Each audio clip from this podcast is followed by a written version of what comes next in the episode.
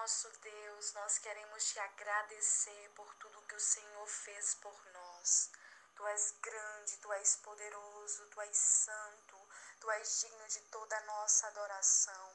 Ó Rei querido, vem receber nessa hora o nosso sacrifício de adoração, onde nós estivemos, ó Deus, intercedendo em favor das crianças dessa nação.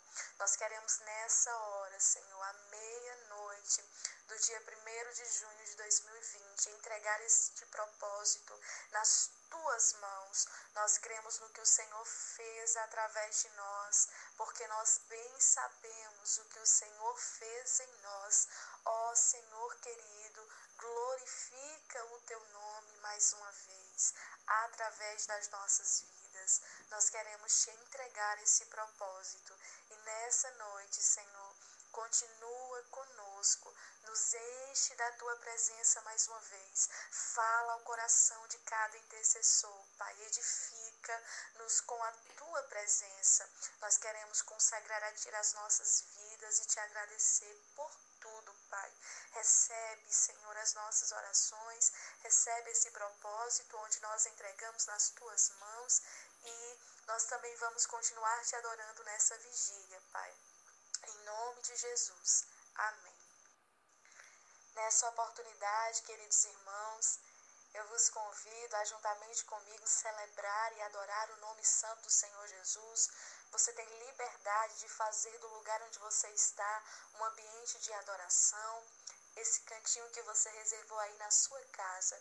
Convide o Espírito Santo para falar ao seu coração, porque eu creio que Ele esteve conosco e Ele continuará conosco nesse tempo. Amém?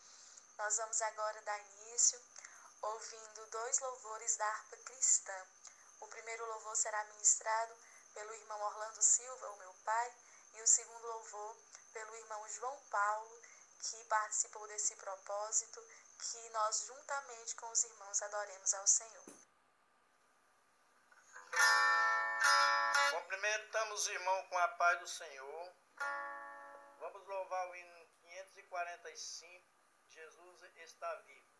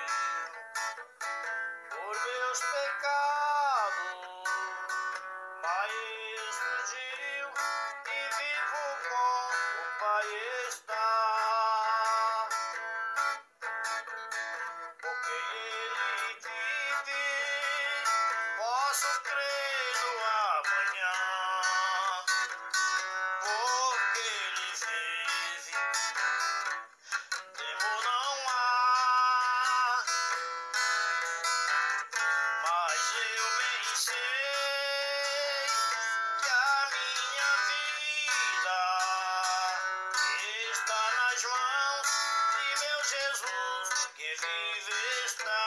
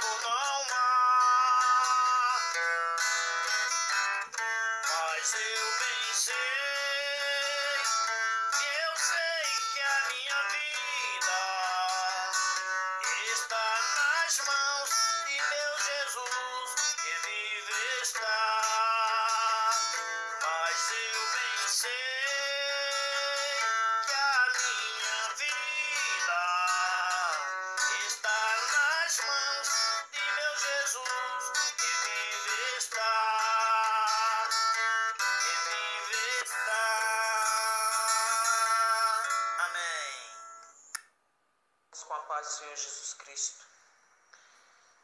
Irmãos, foi me dada a oportunidade de estar ministrando louvor e veio ao meu coração o hino 65. Quem irá? Convido os amados irmãos, mesmo à distância. Abre, abre aí o seu cantor, a sua harpa e vamos adorar o Senhor Deus juntamente comigo. Eis os milhões que em trevas tão medonhas jazem perdidos sem o Salvador. Quem, quem irá as novas proclamando que Deus em Cristo salva o pecado todo. Poder o Pai me deu na terra como lá no céu e te pôs anunciar o Evangelho, convosco sempre. Portas abertas, eis por todo mundo, cristão, erguei-vos, já avante andai. Crentes em Cristo, unei as vossas forças, da escravidão os povos libertai.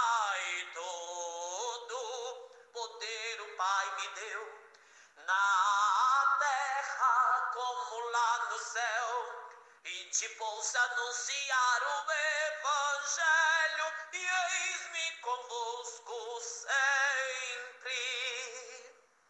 Ó, oh, vinde a mim, a voz divina clama, vinde clamai em nome de Jesus para nos salvar da maldição eterna. Seu sangue derramou por nós na cruz. Todo poder o Pai me deu, na terra como lá no céu.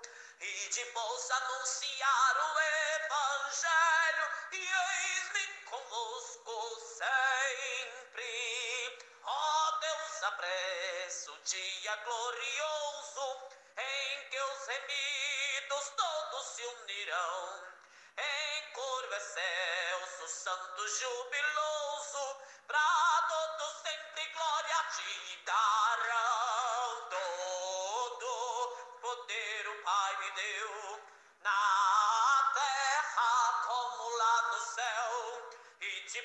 anunciar o Evangelho, e eis-me convosco sempre. Amém, aleluia, Deus. Agora estaremos ouvindo a palavra com a irmã Thaís e a oração. O Senhor está vivo, queridos.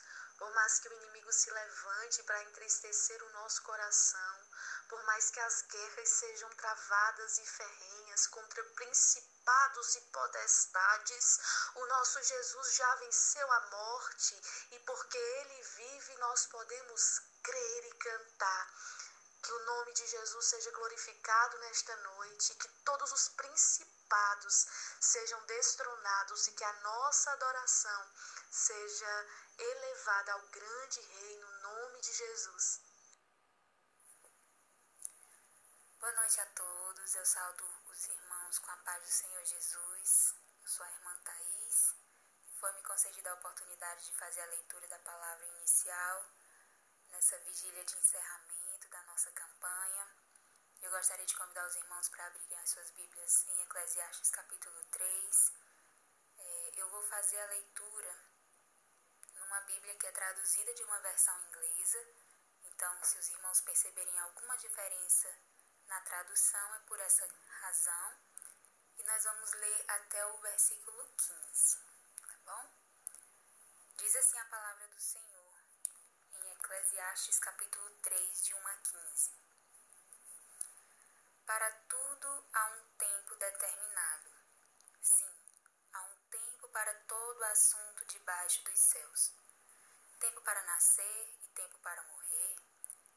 Tempo para plantar e tempo para desarraigar o que se plantou. Tempo para matar e tempo para curar. Tempo para derrocar e tempo para construir tempo para chorar e tempo para rir, tempo para lamentar e tempo para saltitar, tempo para lançar fora pedras e tempo para reunir pedras, abraçar e tempo para manter-se longe dos abraços. Tempo para procurar e tempo para dar por perdido. Tempo para guardar e tempo para lançar fora. Tempo para rasgar e tempo para costurar.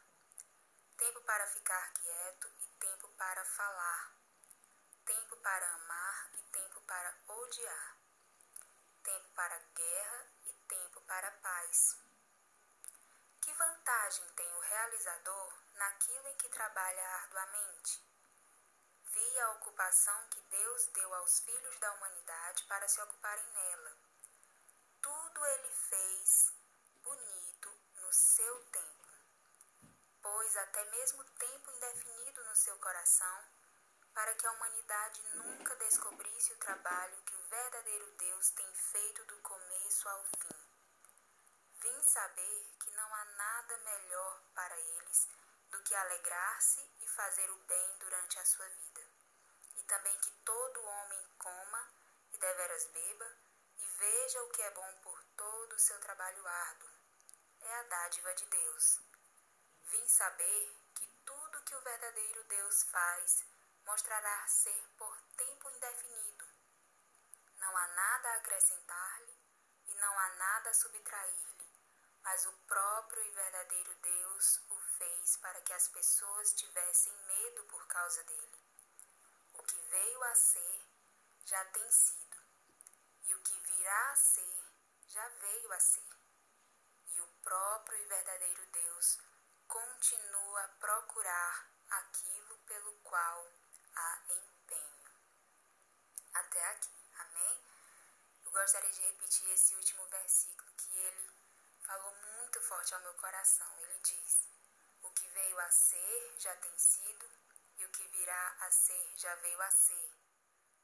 E o próprio e verdadeiro Deus continua a procurar aquilo pelo qual há empenho. Então, que nós venhamos guardar essa palavra no nosso coração, gratos a Deus por essa semana em que Ele nos levantou nos reuniu como Igreja do Senhor para estarmos fazendo essa obra de intercessão. E o que eu acho maravilhoso nessa palavra, nesse último versículo, é que ele diz que Deus continua a procurar aquilo pelo qual há empenho. Ele continua procurando pessoas se dispõem, que querem se gastar e se deixarem gastar na obra do Senhor. E eu fico muito feliz e agradecida primeiramente a Deus e agradecida também pela disponibilidade e disposição dos irmãos de estarem nesse trabalho de oração para a glória do nome do Senhor Jesus, guerreando, pelejando pelas causas do reino de Deus e que nós venhamos continuar empenhados, esforçados, se deixando gastar pela obra, entregando a nossa vida mesmo, os nossos esforços, a nossa força, tudo aquilo que há em nós, que seja para a glória do nome do Senhor. Amém,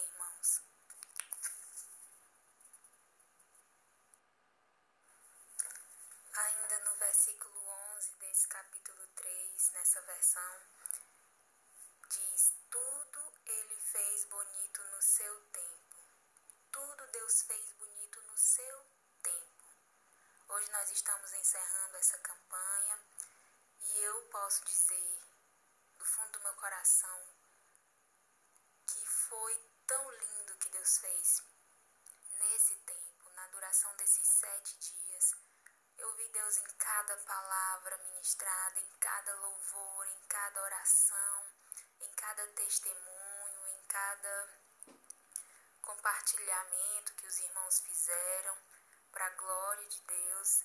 E esse versículo 11, ele resume muito bem o fechamento dessa campanha. Tudo Deus fez bonito no seu tempo. Nós encerramos hoje o grupo, encerramos essa campanha, mas nós podemos glorificar a Deus pelas maravilhas que Ele fez, pela beleza da Sua santidade presente em cada palavra, em cada louvor. E como Deus é bom, nós só podemos agradecer ao Senhor pela Sua misericórdia que é grande e que nos alcança e que nos escolhe para essa obra tão grande, mesmo nós sendo tão pequenos e falhos. Mas o Senhor, pela sua infinita bondade, nos escolheu e para a glória de Deus nós aceitamos o seu chamado e nós podemos agora glorificar e exaltar o nome do Senhor por estarmos concluindo e entregando ao Senhor essa campanha. Vamos orar, irmãos. Feche seus olhos para uma oração breve, iniciando essa vigília e que o Senhor possa falar ao seu coração através das palavras, dos louvores, em nome de Jesus. Vamos orar. Santo, Deus eterno, Tu és misericordioso e bom. E nós te louvamos, Senhor, nós te exaltamos nessa noite, te agradecemos, Senhor Deus, pela Tua grande bondade, Senhor e a tua misericórdia que tem achado em nós corações disponíveis, Senhor, corações dispostos a dizer sim ao teu chamado nesse tempo, meu Deus, para fazer obras como essa, meu Pai. Nós não somos merecedores, nós não somos nada, nós somos pó, nós somos falhos, mas a tua misericórdia, Senhor, derramada sobre nós, o teu sangue, Jesus, purificador tem nos erguido e nos feito, Senhor, servos do Senhor nessa obra, nesse tempo, Senhor, para a glória do nome do Senhor Jesus. Nós só podemos te render graças, agradecer ao Senhor por esse momento de comunhão aqui nesse grupo, meu Pai. Durante todos esses dias, o Senhor tem falado aos nossos corações, o Senhor tem nos fortalecido através dos louvores o Senhor tem realmente mostrado que o Senhor está conosco nessa peleja, Senhor, e que ela não encerra aqui nesse dia de hoje, mas ela continuará nas nossas orações, ela continuará nas intercessões do teu povo e que o Senhor venha no nome de Jesus nos fortalecer cada dia mais a estarmos buscando a tua face, Senhor, sendo fortalecidos pelo teu Espírito Santo com ousadia para fazermos a tua obra, Senhor, conforme a tua vontade, agradando o teu coração em tudo. Perdoa, Senhor, as nossas falhas, perdoa, Senhor Jesus, tudo que nós fizemos que não tenha agradado ao Senhor e nos ensina e nos capacita a cada dia, Senhor Jesus, a sermos teus escolhidos, os teus fiéis que vão poder dizer com toda convicção: Eis-me aqui, Senhor, para aquilo que o Senhor desejar fazer na terra, me inclui na tua obra, Senhor. Nós estamos aqui com os nossos corações inclinados e dispostos, Senhor, a fazer parte da grande comissão desses últimos dias, meu Deus. Em nome de Jesus, fala, Senhor, conosco através da palavra e dos louvores. E que nessa hora também, Senhor, o Senhor esteja visitando as crianças e os adolescentes em todo o mundo, levantando, Senhor, a nova geração de adoradores, de pregadores, de servos do Deus Altíssimo, para a glória do nome do Senhor, aqueles que virão após a nossa geração, Senhor, aqueles que virão e continuarão fazendo a tua obra até que o Senhor venha. Em nome de Jesus, permanece conosco, que a tua presença seja real no nosso meio nessa hora, Deus. E glorifica o teu nome, Senhor. Nós estamos aqui por tua causa e é para a glória do teu nome que nós nos reunimos nessa noite, Deus. Seja exaltado, meu Deus. Nós te amamos, nós te adoramos, te bendizemos e é no nome de Jesus que nós te agradecemos também, meu Pai. Em nome de Jesus te agradecemos. Amém. Louvado seja o nome do Senhor. Querido, que o Espírito Santo de Deus continue falando conosco. Eu sei que foi o céu que nos reuniu nesta noite. Ele irá falar com você, aí onde você está. Estaremos agora ouvindo dois louvores ministrados pela cantora Cíntia Silva, da cidade de Parnaíba. A mesma direcionou um abraço para cada um dos irmãos e que nós possamos permanecer firmes, em nome de Jesus.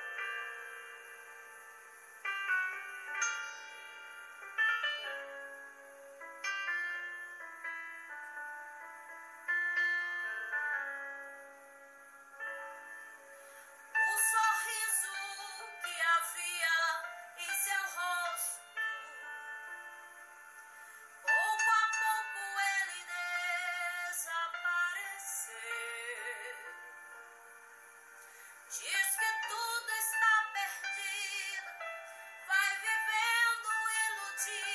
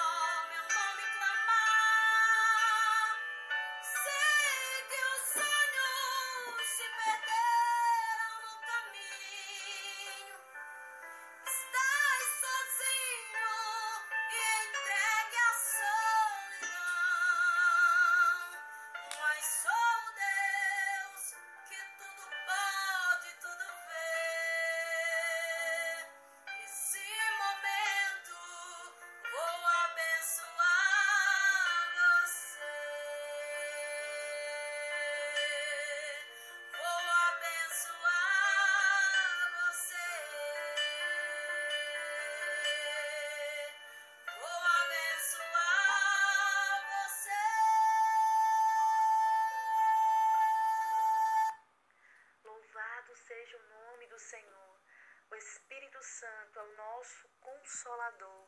É por isso que nós prosseguimos, ainda que fraquinhos, ele intercede por nós com gemidos inexprimíveis. Vamos estar ouvindo agora uma palavra da parte de Deus, da nossa querida irmã Viviane, do estado de São Paulo. Ela esteve ali conosco em Picos e é muito querida e ela manda um abraço também a todos. Vamos ouvi-la. A paz do Senhor, meus amados, como é que vocês estão? Aqui quem vos fala é a irmã Viviane. Fui convidada pela irmã Odilene para estar aqui hoje, trazendo uma mensagem de Deus, né, ao seu coração e ao meu coração também.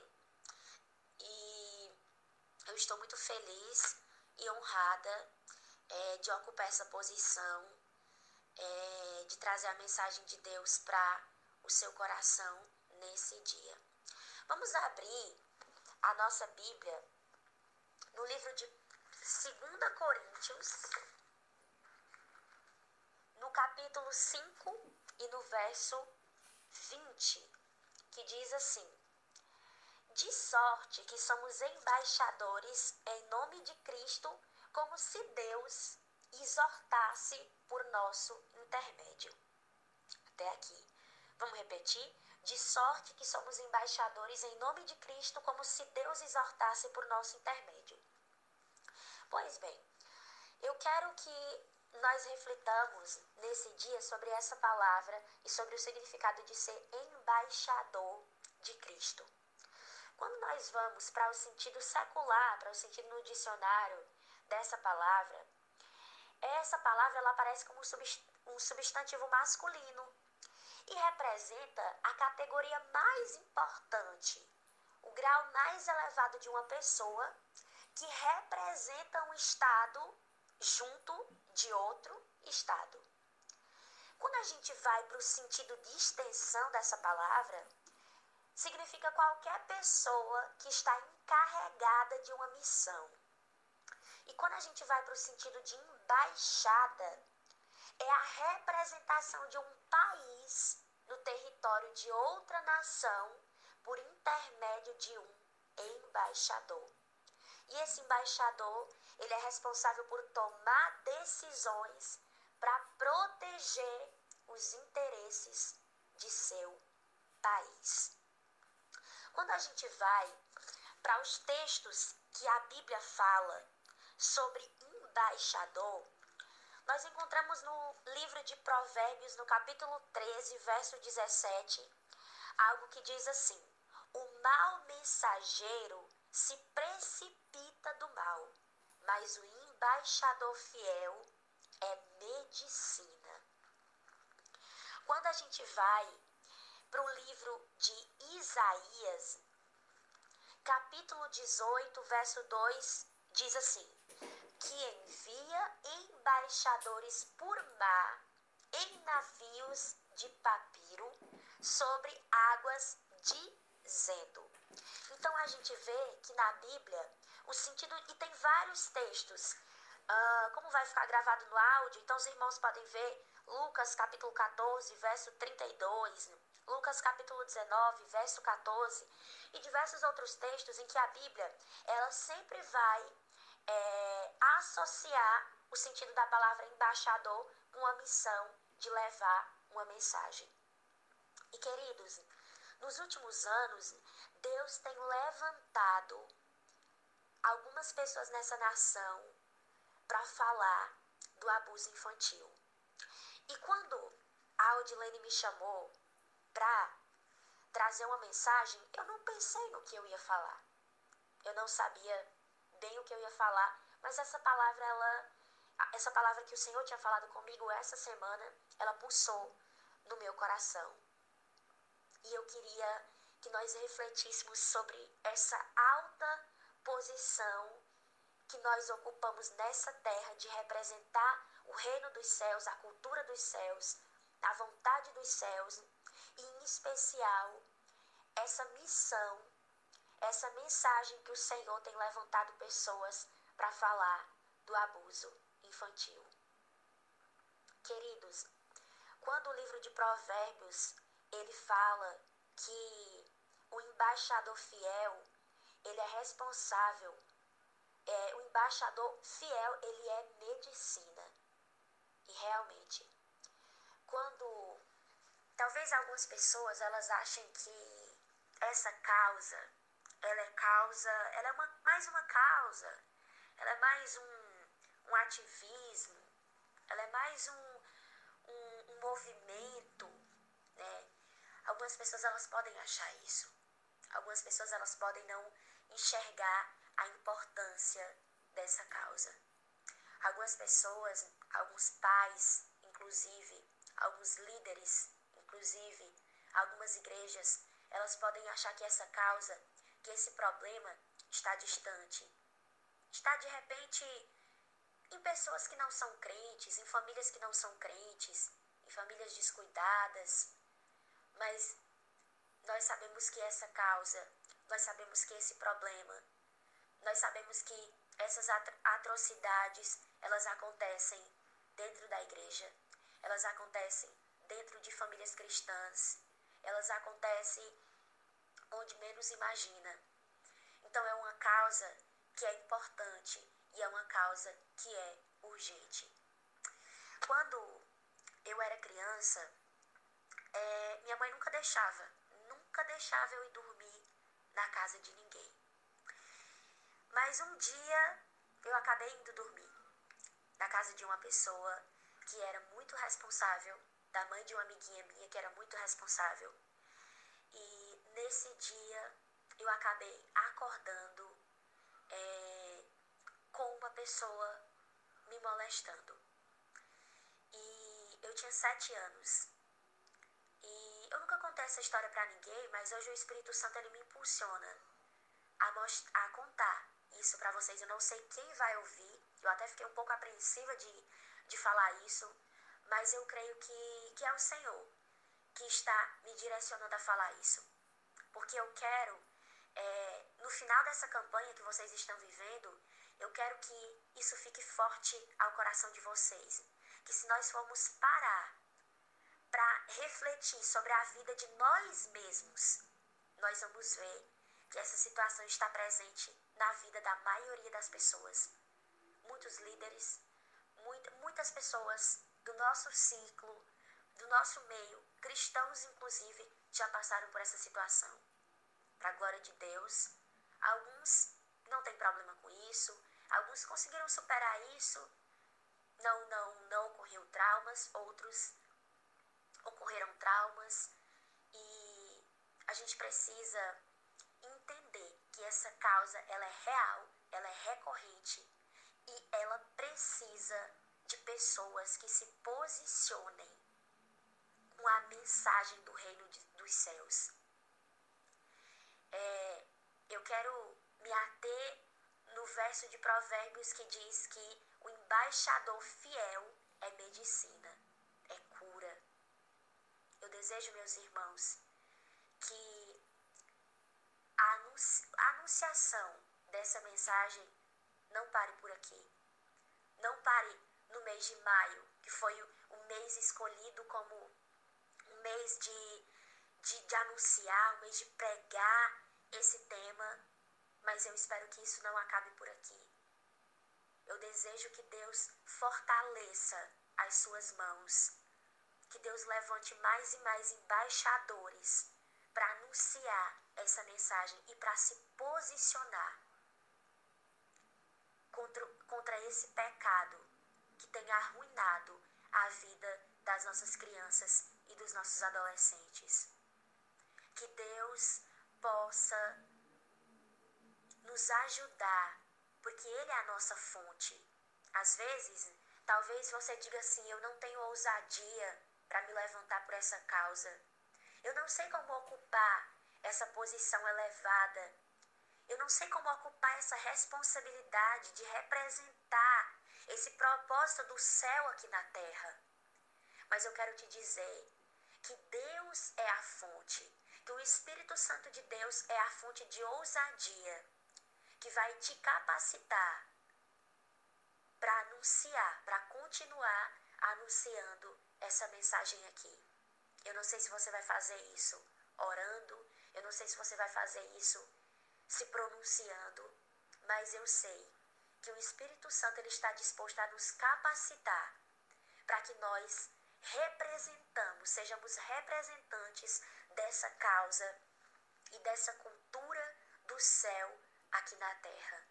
A cultura onde as nossas crianças, elas continuam sendo puras, onde as nossas crianças elas são respeitadas, onde as nossas crianças elas são protegidas.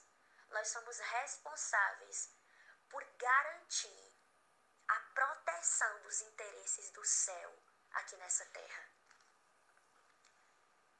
Que Deus possa te capacitar, meu irmão. Que Deus possa nos capacitar e que nós verdadeiramente possamos ser embaixadores atuantes, embaixadores ousados, embaixadores que escolhem ocupar a posição que nós temos em Cristo Jesus. Efésios capítulo 2 diz que nós estamos assentados juntamente com Cristo em lugares celestiais.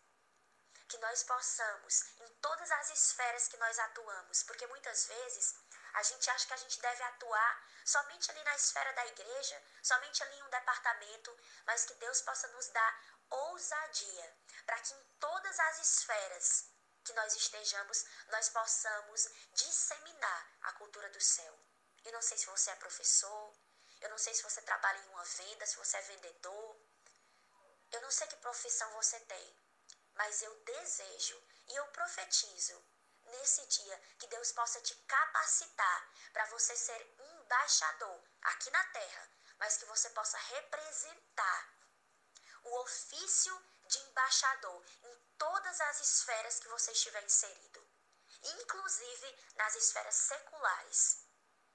Em todos os lugares que você colocar a planta dos seus pés, que nós colocarmos a planta dos nossos pés, que nós estejamos convictos da nossa missão de proteger os interesses do céu aqui nessa terra. Eu quero nesse momento agradecer pela oportunidade e desejo e oro para que o Espírito Santo possa esclarecer essa mensagem no coração de cada um. Amém, meus amados. Fiquem com Deus e que Deus abençoe a vida de cada um. Em nome de Jesus. Amém. Glória a Deus, glória a Deus. Em nome de Jesus, que nós possamos estar disponíveis para sermos as mãos e os pés do Senhor nesse tempo e sermos instrumentos de cura onde Ele nos colocar. Estaremos agora ouvindo um louvor com a irmã Minervina, ali na cidade de São Paulo. Ela também mandou um abraço para cada um e juntamente estaremos adorando o nome de Jesus. Olá, queridos, a paz do Senhor. Tudo bem com vocês? Nós estaremos louvando a partir desse momento uma canção que fala sobre ser restituído, sobre restauração, sobre ser moldado. E eu espero do fundo do meu coração que esse louvor vá de encontro ao seu coração, à sua alma nesse dia, como uma mensagem de Deus para você. Então ouça com muito carinho, é, é do meu coração para o seu coração.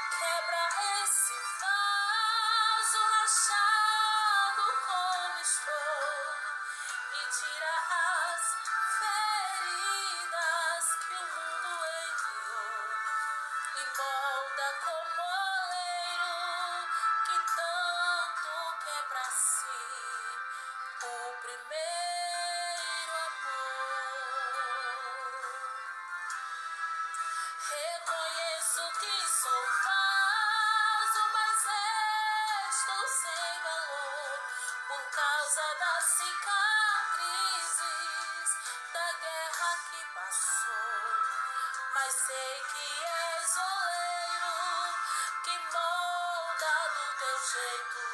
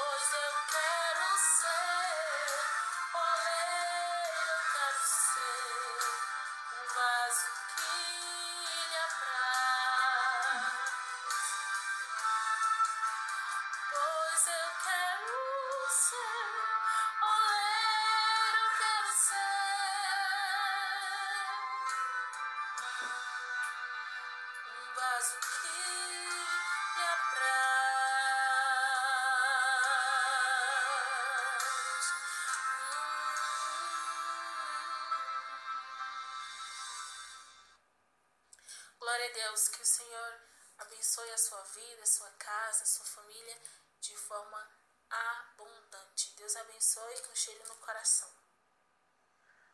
Glória a Deus, glória a Deus. Somos vasos nas mãos do Senhor. Eu sempre costumo dizer que é melhor estar sendo moldado nas mãos do Senhor, pelas mãos do Senhor, do que estar Jesus seja glorificado, ainda nos nossos momentos de provações, de dores, que nós possamos ter a certeza que Ele sabe o vaso que está fazendo. Estaremos agora ouvindo uma ministração da palavra do Senhor, mais uma. Temos muitas palavras de Deus nessa noite com a missionária Juliana Prado, ali na cidade de Elesbão Veloso e eu sei que o Senhor vai continuar falando conosco. Amém? Louvado seja o nome do Senhor.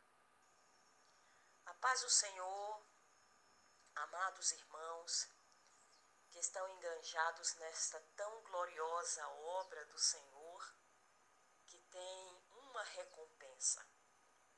Meus queridos, eu quero fazer menção da palavra do Senhor no Evangelho segundo escreveu São Mateus, no capítulo de número 16 e o versículo de número 24, que nos diz assim: Então disse Jesus a seus discípulos: Se alguém quer vir após mim, a si mesmo se negue, tome a sua cruz e siga-me.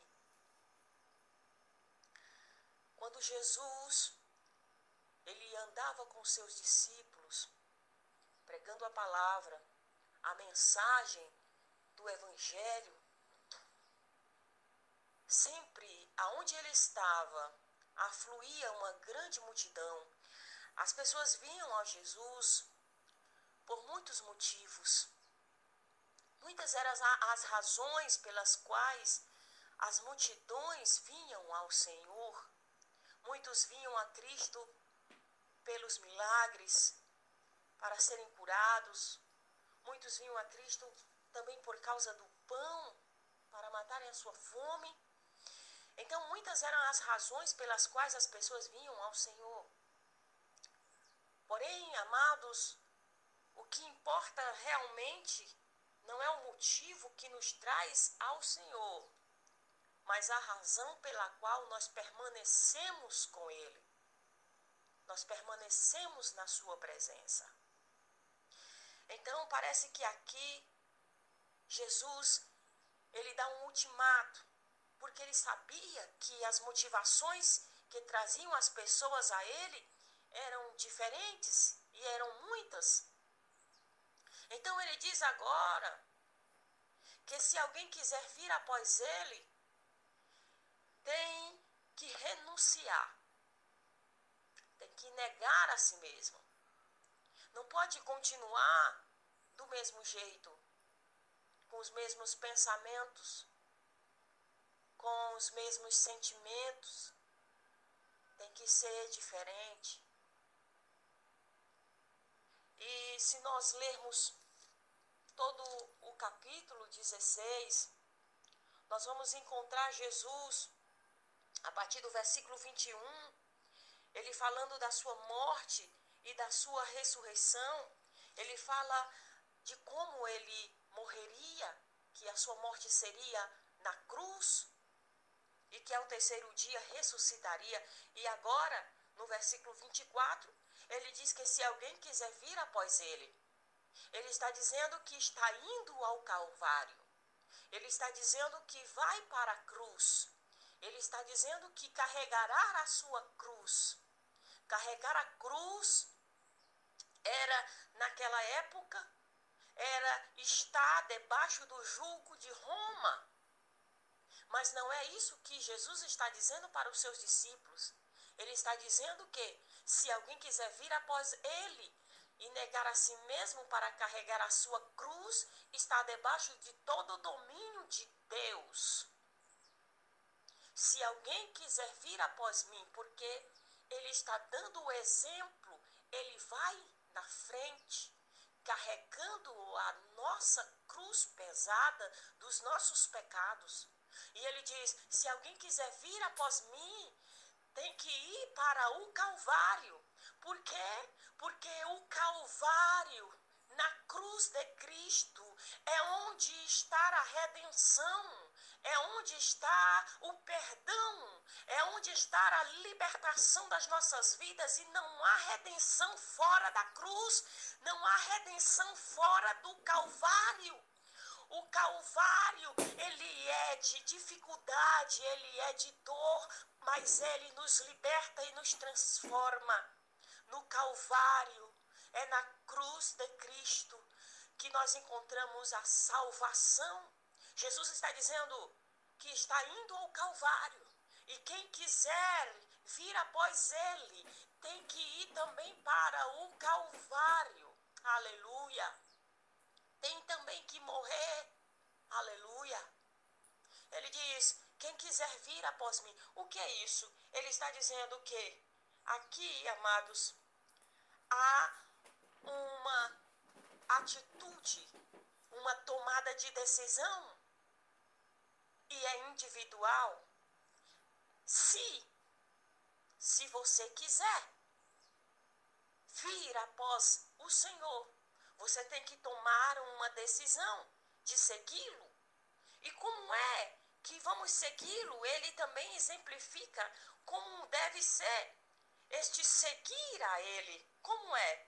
É negando a si mesmo. Negue-se a si mesmo.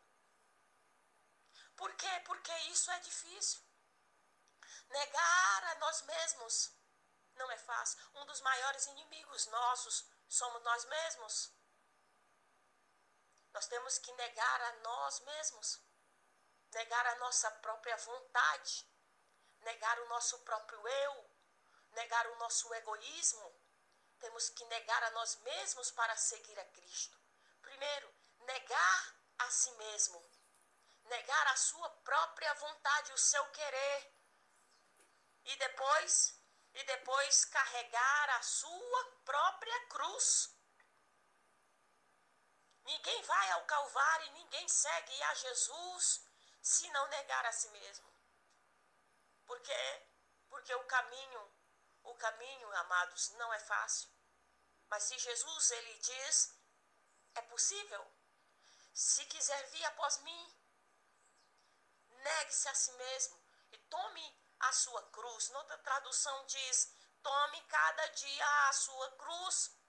Muitas pessoas pensam que esta cruz é um parente que dá trabalho, é um marido que dá trabalho, é um filho que dá trabalho, que não faz a vontade da, do pai, que traz vergonha. Não, não é um problema, não é uma enfermidade. Essa cruz não tem nada a ver com isso. Esta cruz que Jesus se refere não, não é nada exterior, é, é algo interno, é seu, é próprio. O que é esta cruz? É a vergonha do evangelho que nós, que negamos a nós mesmos, carregamos. O que é esta cruz? É exatamente a negação do eu a cada dia para ser fiel ao Senhor. Carregar a cruz é carregar a vergonha da, do Evangelho. Carregar a cruz é suportar as afrontas, é suportar as perseguições, é suportar quando nós somos somos perseguidos apenas porque somos crentes. Somos injuriados na escola, somos perseguidos na universidade, somos perseguidos na escola.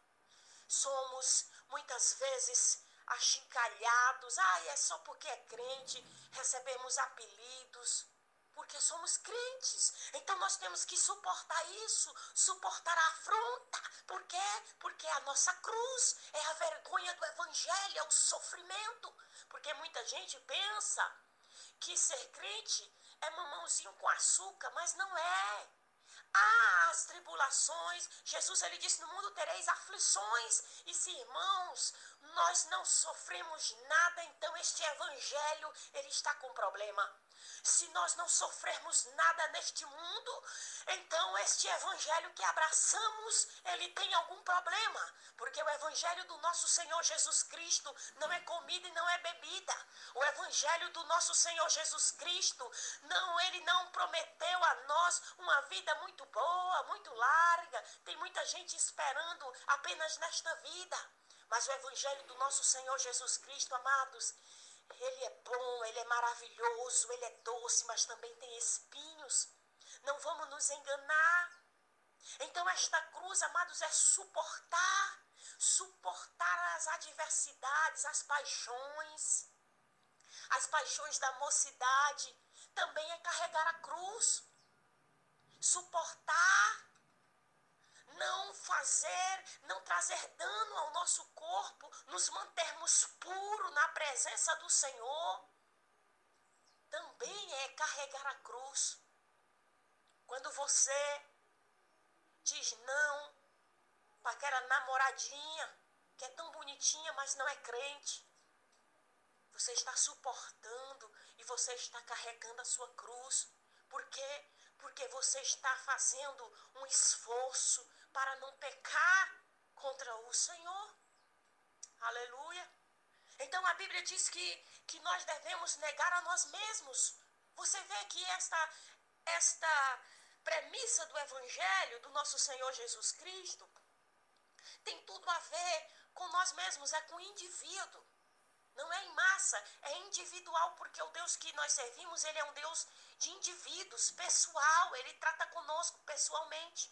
Então ele diz: se alguém quiser vir, o que ele vai fazer? Ele vai negar a si mesmo e depois carregar a sua cruz. Sabe por que, amados, nós não podemos deixar a nossa cruz? Porque nós vamos trocá-la por uma coroa. Porque o céu nos aguarda porque a qualquer momento este céu vai se rasgar e nós vamos subir e estaremos para sempre com Ele. E não haverá mais dor nem choro, mas trocaremos esta cruz pela coroa da vitória. Então, ser fiel até a morte, para que você receba a coroa da vida. O Senhor vos abençoe. Amém. Aleluia, aleluia, aleluia. Deus está falando conosco. Tem coroa de glória esperando os fiéis, reservada para os fiéis. Aleluia, aleluia. Oh, Deus Santo. Ouviremos agora um louvor ministrado pela nossa irmã Axa na cidade de Picos. Aleluia. Adore ao Senhor. Ele é bom. Ele está no nosso meio. Aleluia.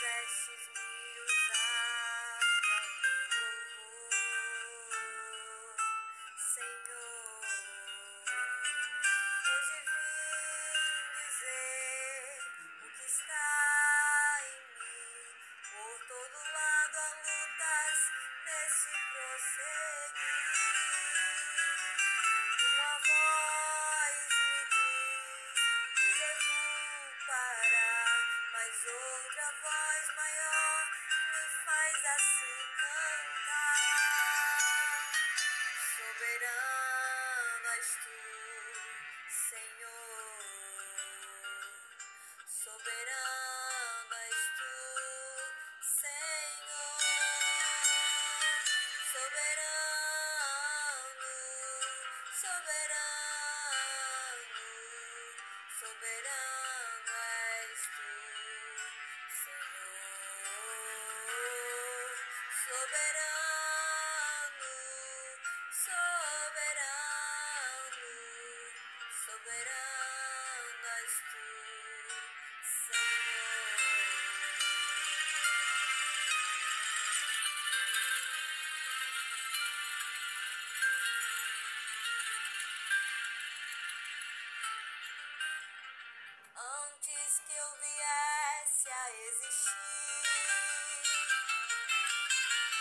Traçaste um plano lindo para mim. Quisestes me usar pro teu louvor, Senhor. Quanta coisa linda contemplar,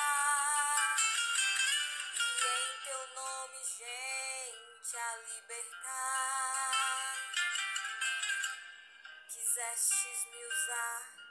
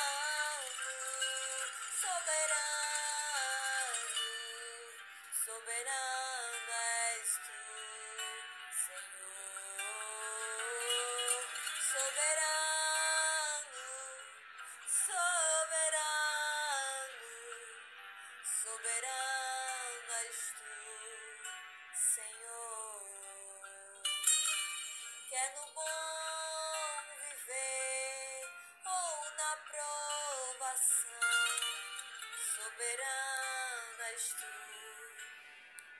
Senhor.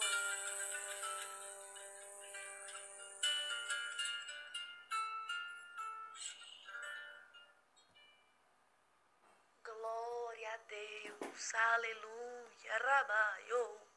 Ela manaio serabayeshi, amaio derrada ramanayesi. Ele tem o controle, ele tem o controle e nós nos rendemos a ele. Ouviremos agora uma ministração, mais uma ministração da palavra do Senhor. Estamos cheios de porções do céu nessa madrugada. Da irmã Monique, pregadora Monique, ali na cidade de Francisco Santos do Piauí. Gostaria de cumprimentar a todos os irmãos do Palmeiras com a gloriosa paz do nosso Senhor e Salvador Jesus Cristo. Que essa paz ela possa reinar nos nossos corações até Jesus voltar para nos buscar, aonde poderemos reinar com Ele para todo sempre. Meus queridos irmãos, eu estou muito feliz pela oportunidade que Deus me concede de estar com vocês através desse meio de comunicação. É, as condições não nos, não nos permite nós estarmos juntos fisicamente, mas o Senhor tem mostrado meios de nós nos alegrarmos na presença do Senhor, de podermos falar um pouco da palavra de Deus, de podermos cantar, de podermos adorar com outros irmãos através dos meios de comunicação. A tudo isso que nós estamos vivendo, meus queridos irmãos, eu gostaria de compartilhar com cada um de vocês uma breve palavra, uma breve meditação da parte de Deus para as nossas vidas através da sua inerrante palavra, a Bíblia Sagrada, que é a palavra, a vontade e o direcionamento de Deus para as nossas vidas. Gostaria de ler um texto que se encontra no livro do Apocalipse, capítulo de número 3, do versículo de número 10 ao versículo de número 13, que diz-nos assim a palavra de Deus. Escute isso. Como guardaste a palavra da minha paciência, também eu te guardarei da hora da tentação que há de vir sobre todo mundo, para tentar os que habitam na terra. Eis que venho sem demora. guarda o que tens para que ninguém tome a tua coroa. A quem vencer, eu farei coluna no templo do meu Deus, e dele nunca sairá.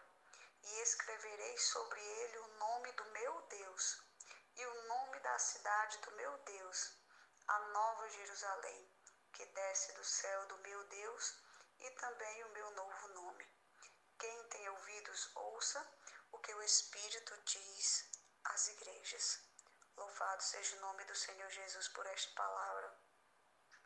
Meus queridos irmãos, eu gostaria de falar sobre algo que o Senhor colocou no meu coração, que o Senhor me direcionou para estar compartilhando com vocês. Neste texto que nós lemos no livro do Apocalipse, nós podemos ver o nosso Deus claramente nos direcionando a como nós devemos nos comportar em tempos duvidosos, em tempos de ansiedade, em tempos de incerteza. Quando nós conhecemos a história do livro do Apocalipse, nós vemos um cuidado de Deus tão grande para com o seu povo, porque trata-se de um livro de revelação da parte dele. Deus nos permitiu conhecer o princípio de tudo. Deus nos permitiu conhecer Ele e a Sua vontade no nosso dia a dia, como nós vemos através dos milagres, dos mandamentos, de todas as maravilhas que Deus tem, que Deus fez é, através dos milagres, através dos profetas ao povo de Israel. E não somente nisso, mas Deus também fez com que nós soubéssemos as coisas que iriam acontecer através da revelação que ele entregou do seu filho Jesus ao apóstolo João, o discípulo amado do Senhor. Que Deus, que Jesus separou com um propósito especial para poder receber toda esta revelação e escrever em um livro, para que não somente ele, para que não somente aquela geração de cristãos, mas que todos nós hoje, dois mil anos depois, pudéssemos saber que Ele falou, que Ele fala e que Ele continuará falando com o seu povo.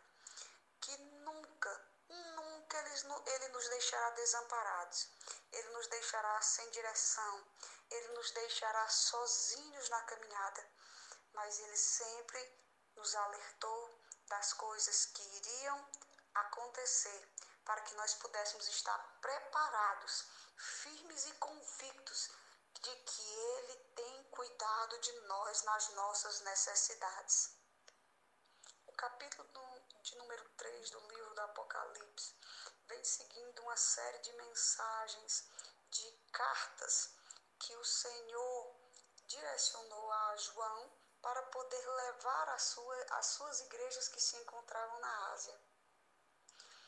O Senhor falava especificamente para cada igreja segundo a necessidade que elas estavam precisando, segundo as suas necessidades espirituais. Mas quando nós vimos que o Senhor chega à igreja de Filadélfia, o Senhor, ele fala de uma maneira especial de uma maneira, exorta de uma maneira diferenciada das outras igrejas da Ásia. Porque o Senhor diz que conhece as obras daquela igreja, que ela, que diante dela pôs uma porta aberta e ninguém pode fechar. Quando o Senhor vai falar com a igreja de Filadélfia, ele essa palavra de consolo para ela. Porque o Senhor estava dizendo: Olha, eu sei quem são vocês, eu tenho visto as suas obras, eu tenho visto o seu coração, eu sei quem são vocês, que não têm negado o meu nome, que não têm errado diante da minha palavra, que mesmo tendo pouca força, guardou a minha palavra. O Senhor começa a falar com a igreja de Filadélfia de uma maneira tão maravilhosa, reconhecendo quem era aquela igreja. E isso é, isso é grandioso, porque nós podemos ver que o mundo pode nos caracterizar de uma determinada maneira, mas quem nós somos de verdade vem da parte do Senhor. Pode nos criticar, pode falar o que quiser da gente, mas nós sabemos quem nós somos. O nosso Deus sabe quem nós somos.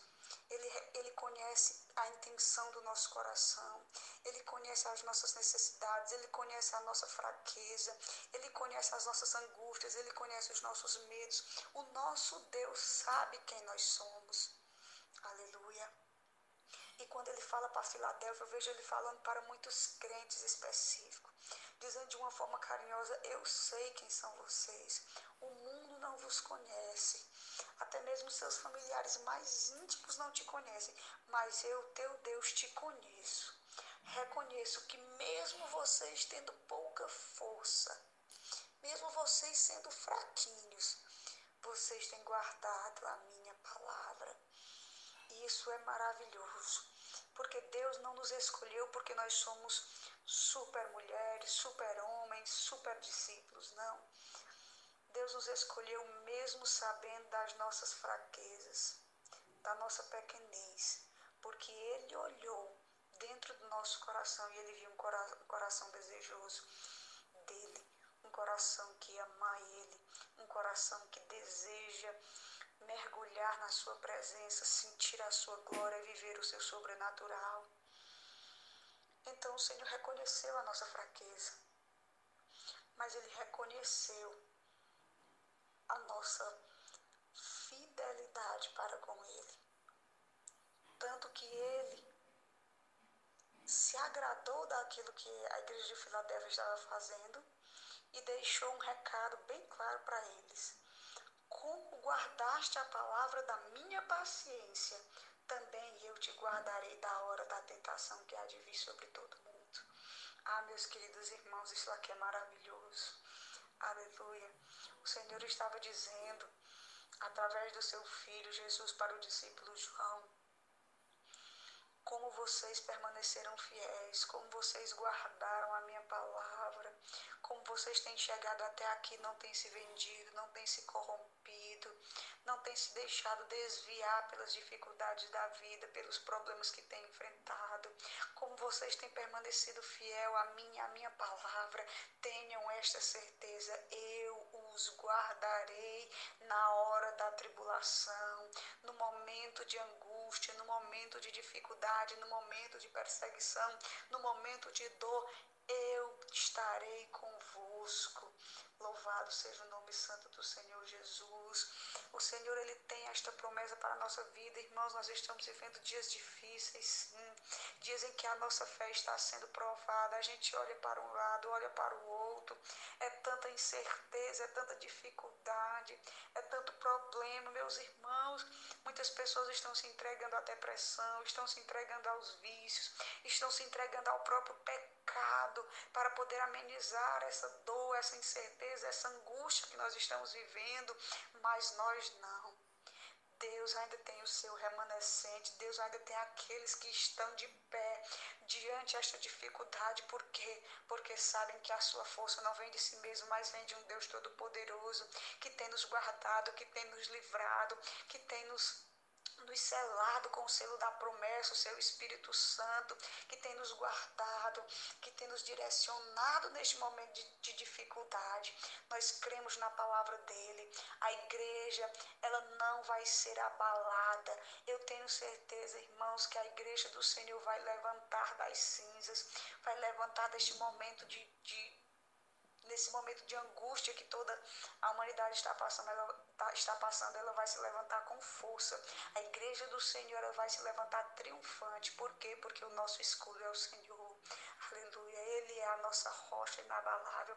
É nele que nós nos apoiamos, é nele que nós nos, nos firmamos. É nele, é somente nele e em mais ninguém porque a nossa esperança não está no a nossa esperança não está na nossa força, a nossa esperança não está na nossa capacidade, mas a nossa esperança vem do Senhor.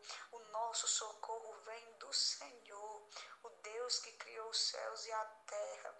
Louvado seja o nome do Senhor Jesus.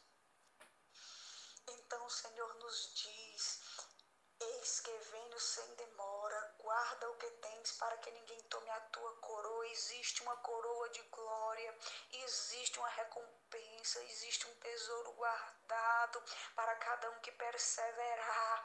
Nós iremos passar desse momento de angústia, nós iremos triunfar no nome do Senhor Jesus Cristo de Nazaré. Aleluia. E Ele nos fará coluna no templo do, de, do nosso Deus Todo-Poderoso. Ele permanecerá conosco para todos sempre. Louvado seja o nome do Senhor Jesus. Vamos ter fé, meus queridos jovens, meus queridos irmãos. Não vamos, não vamos nos desviar, não, não vamos nos abalar, não vamos nos precipitar, mas vamos confiar naquele que nos chamou. Aleluia, graças a Deus. Fiquemos com esta palavra. Permaneçam na oração, vigilantes, orando, pedindo força, pedindo livramento, graça, pedindo misericórdia para que nós saiamos desta crise mais fortes e mais convictos. Deus que nos alistou para esta guerra. É só uma batalha. É só uma batalha. E nunca se esqueçam que a guerra já está vencida. Aleluia. A guerra já foi vencida. Por quê? Porque ele venceu. E nós venceremos juntamente com ele. Fiquemos com esta palavra, meus irmãos. Eu agradeço por vocês terem lembrado de mim. Neste momento, agradeço à irmã Odilene. Que Deus abençoe a todos vocês. E contem com a oração da irmã Monique. Orem pela irmã Monique, por a minha família, que nesses dias, nesses dias passou alguns sustos. Né? É, eu hoje mesmo acabei de chegar do hospital com meu, meu sobrinho. Tive que levar ali na emergência mas Deus mais uma vez me concedeu a vitória. Orem por nós, nós estaremos orando por vocês, para juntos sairmos triunfantes de mais essa batalha.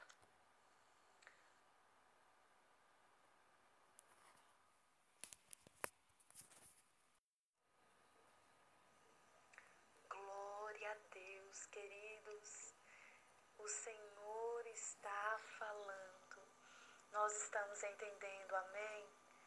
Agora nós iremos ouvir dois louvores ao nosso Deus, ministrados pelo levita, o irmão Emanuel Paulo, ali na cidade de Teresina. Continuemos nesse espírito de adoração.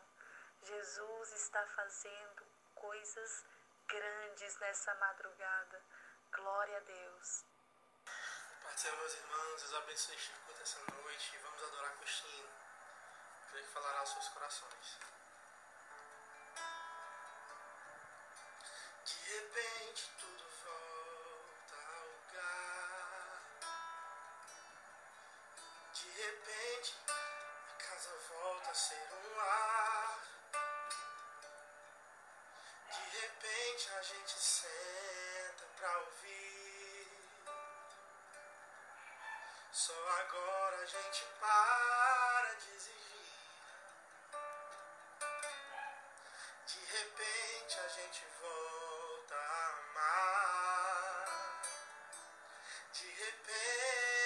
saudade de abraçar. De repente protegemos os avós.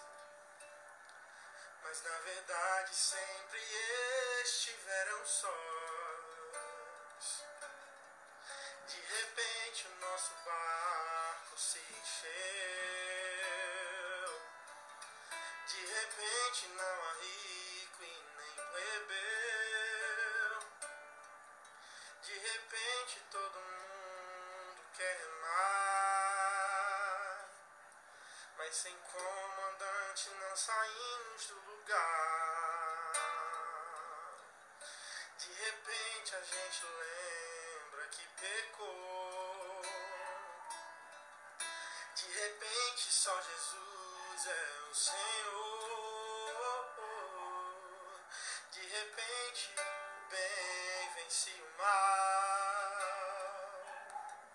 Já não importa o que se fez no carnaval. Só há uma esperança, só uma saída, só há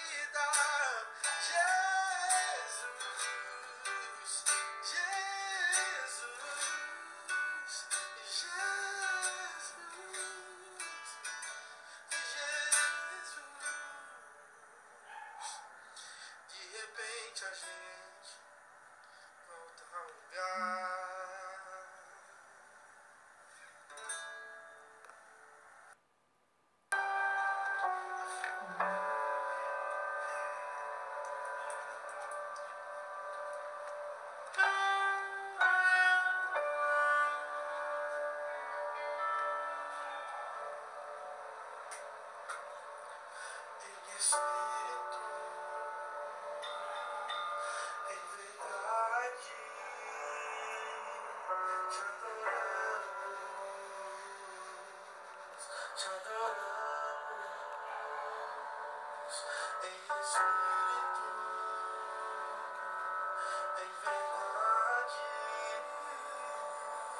adoramos, te adoramos.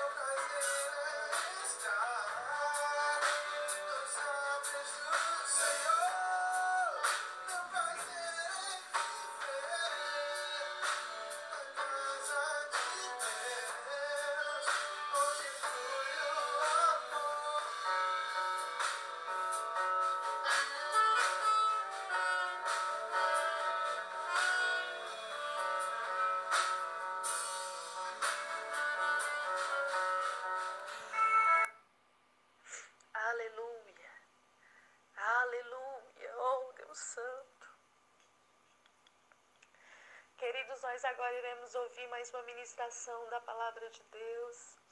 Nessa oportunidade, iremos ouvir o irmão pregador Cleiton Silva, também na cidade de Picos. Aleluia. A paz do Senhor a todos. É um prazer muito grande estar aqui. Que Deus abençoe a vida de todos vocês. Aqui, seu irmão em Cristo, Cleiton Silva. Que Deus possa nos fortalecer através da sua palavra. Carta de Paulo aos Coríntios, capítulo 15, versículo 58. Nos diz: Portanto, meus amados irmãos, sejam firmes e constantes, sempre abundantes na obra do Senhor, sabendo que o vosso trabalho não é vão no, no Senhor.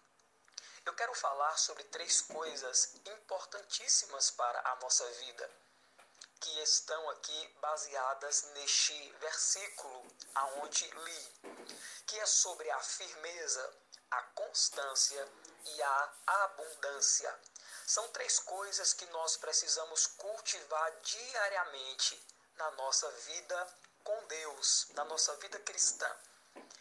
Nós vemos que o apóstolo Paulo, ele vai iniciar esse último versículo dizendo, portanto, que dá uma ideia de conclusão de uma ideia. E é justamente sobre esta ideia que eu quero falar aqui. Nós sabemos que Paulo escreveu esta carta para uma igreja que estava em Corinto. Corinto era uma cidade grega, era uma colônia grega. E nós sabemos que a Grécia tinha vários ídolos, vários deuses. E aquilo que nós podemos perceber é que esta igreja ela estava é, no meio de uma sociedade pagã, no meio de uma sociedade que não conhecia o poder do Deus vivo.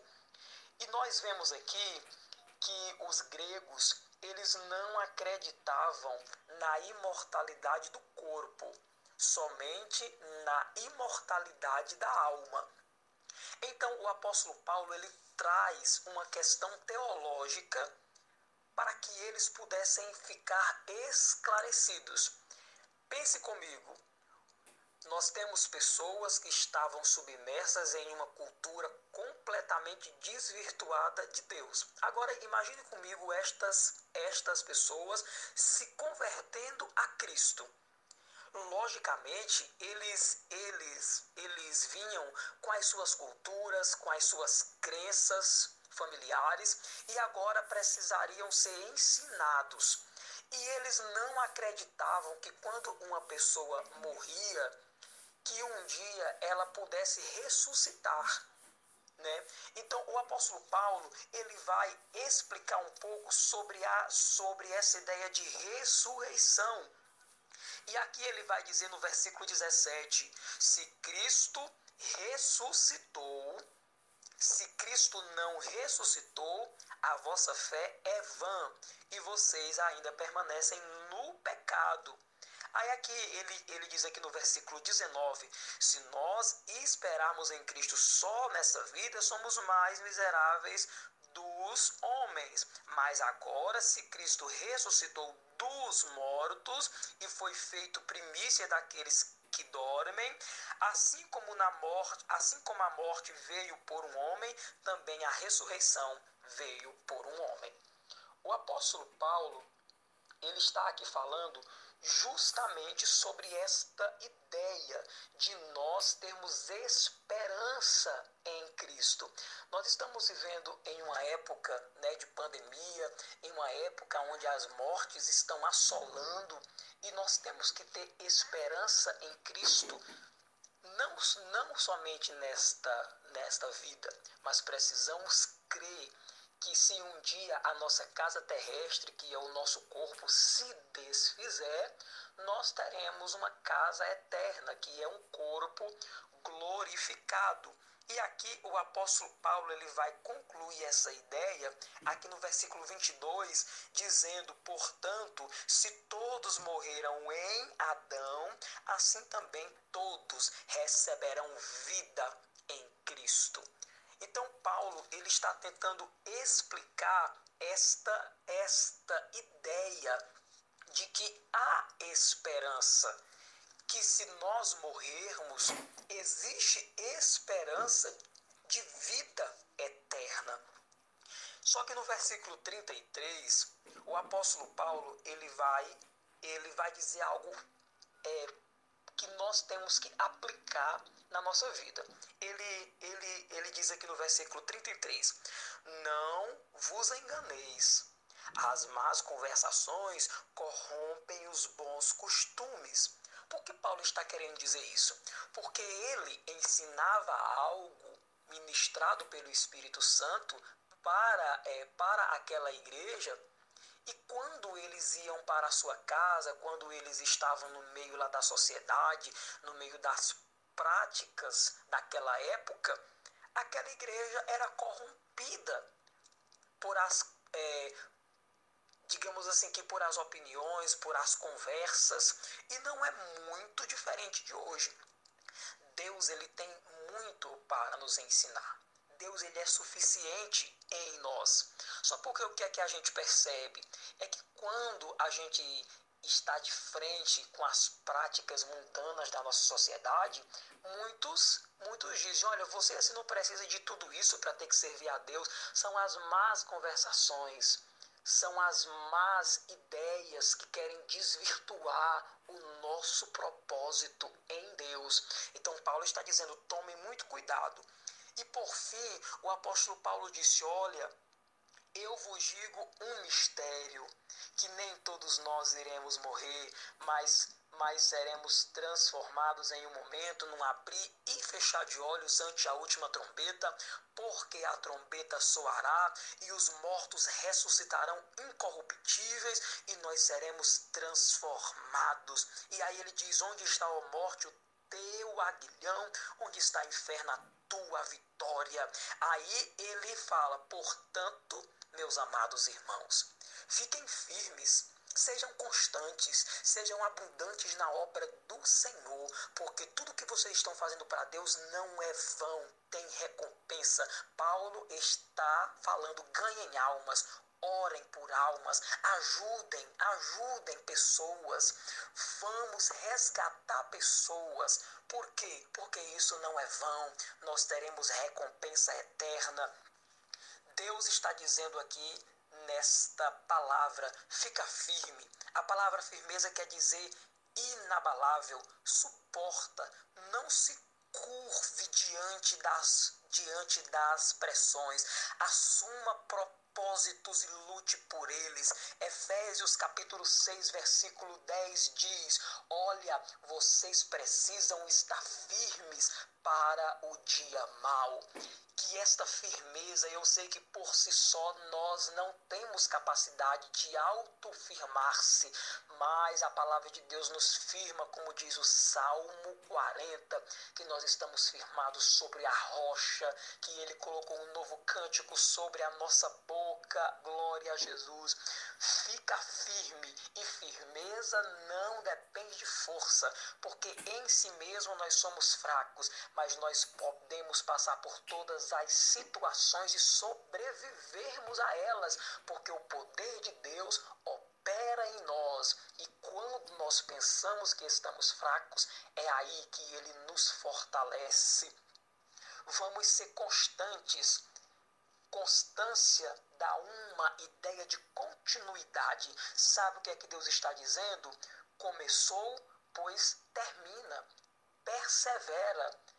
Não desiste no meio da, é, é, da sua, uh, da sua do seu caminho, da sua trajetória.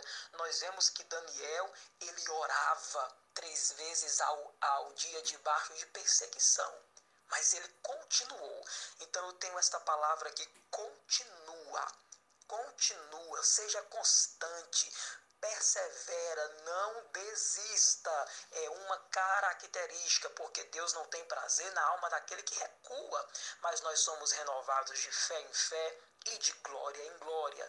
E por fim, vamos ser abundantes. A palavra abundância é ir além daquilo que é necessário.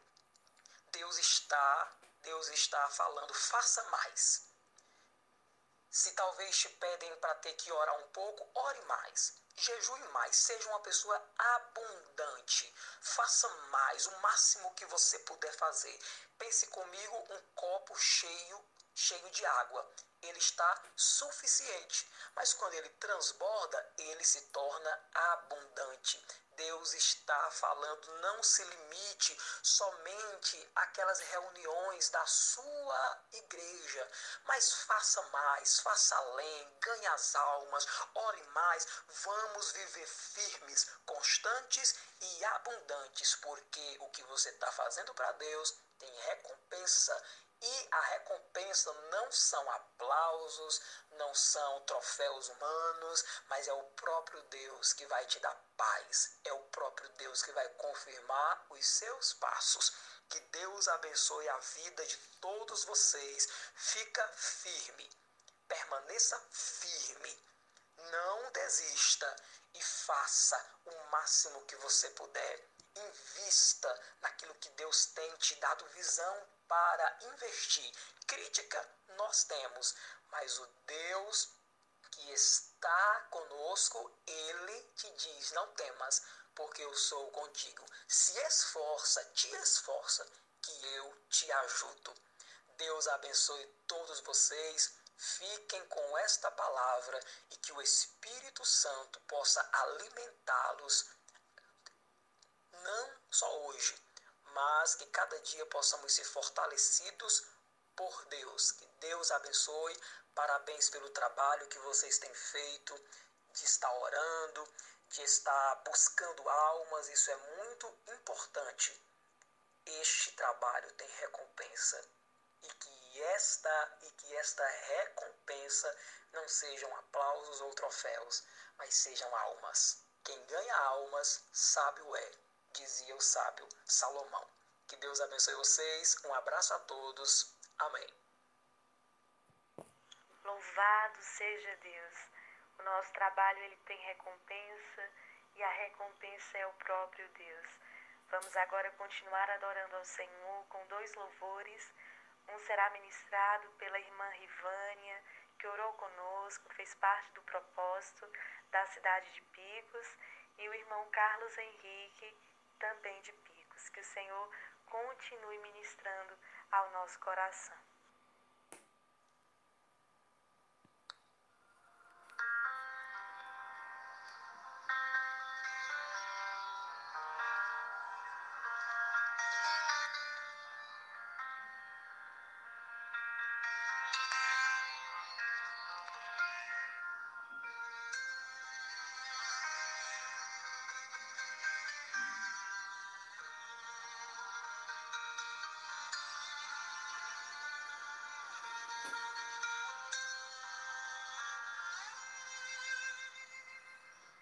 Se preocupando à toa. O diagnóstico do homem não significa nada. Tenha calma. Sou eu quem dou a vida, sou eu quem tiro a vida e determino o tempo para curar as feridas. Sou eu quem faço pôr um ponto final onde eu não coloquei? Não entre em desespero, enxugue as suas lágrimas, é tudo passageiro. Você precisa confiar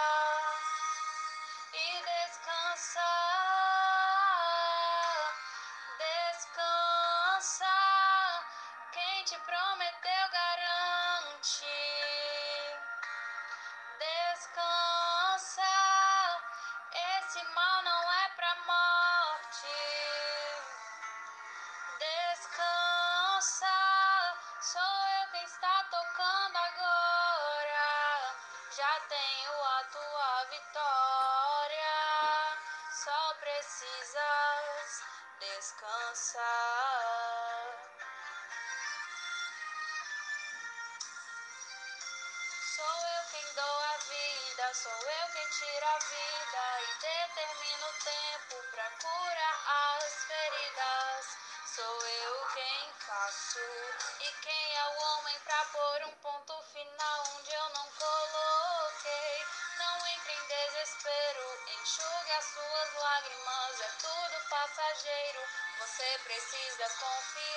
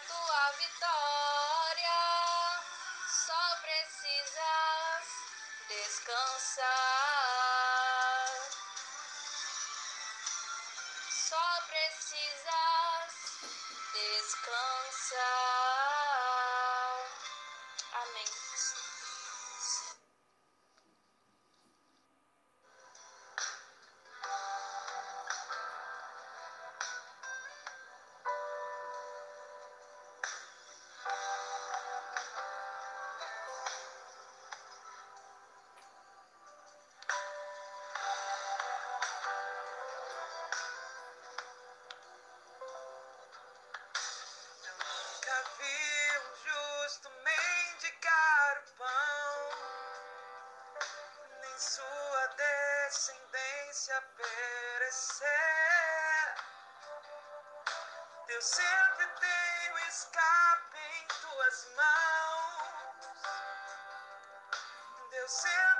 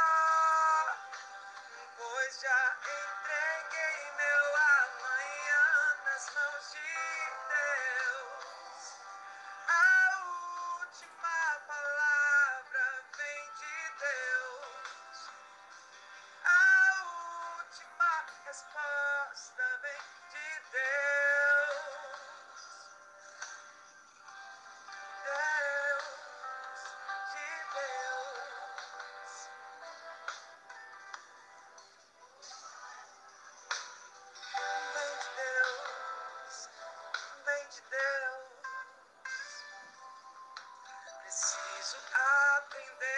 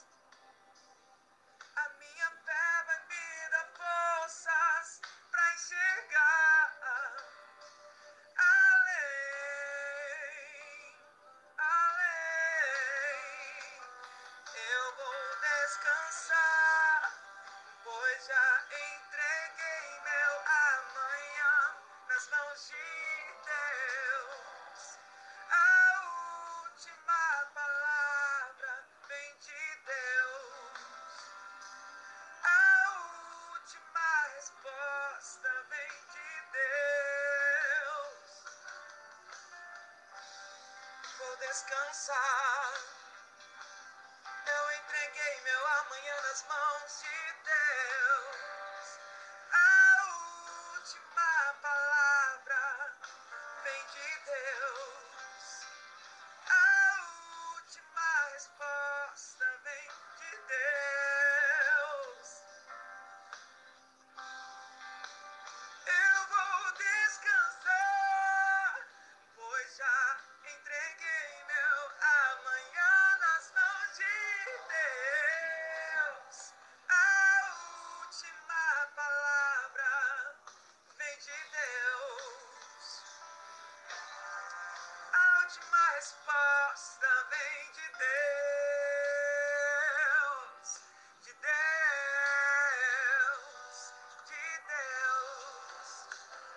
Deus diz: lançai sobre ele toda a vossa ansiedade, porque ele tem cuidado de vós. A última palavra vem de Deus, na minha vida e na sua vida. Eu acho que a gente possa confiar no Senhor.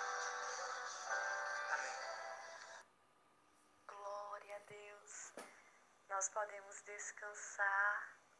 O Senhor tem cuidado de nós. O Senhor tem cuidado de nós. Que nós venhamos descansar nas mãos do Papai. Estaremos agora ouvindo mais uma palavra do Senhor e como tem sido lindo, irmãos, como o Senhor tem sido fiel à sua palavra nessa madrugada. Vamos ouvir a irmã Priscila, nossa querida Priscila, na cidade de Picos. E glória a Deus por tudo que ele tem falado e confirmado. Amém. Descanse no Senhor. Ele tem a sua vida nas suas mãos. Cumprimento a todos Pai do Senhor. Fico muito grata a Deus por essa oportunidade desta salvação. E essa oportunidade gostaria de compartilhar um trecho da palavra do Senhor. Salmo de número 115.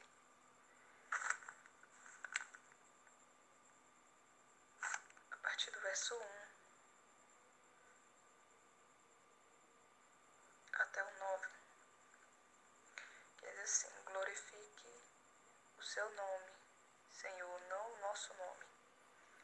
Torne o seu nome amado e respeitado e mostre ao mundo o seu amor e a sua fidelidade. Assim as nações pagãs não poderão dizer onde está o Deus dos israelitas, pois o nosso Deus está nos céus e faz tudo o que quer. Mas os deuses dos outros povos não passam de estátuas de ouro e prata feitas por mãos humanas. Tem boca, mas não falam, tem olhos, mas não veem, tem ouvidos, mas não ouvem, nariz, mas não sentem cheiro, tem mãos, mas não seguram, pés, mas não andam e são totalmente mudos. Aqueles que fazem essas imagens e as adoram tornam-se como eles. Israelitas, confiem no Senhor. Ele é o nosso apoio e o escudo que nos protege. Esse salmo é um, um salmo que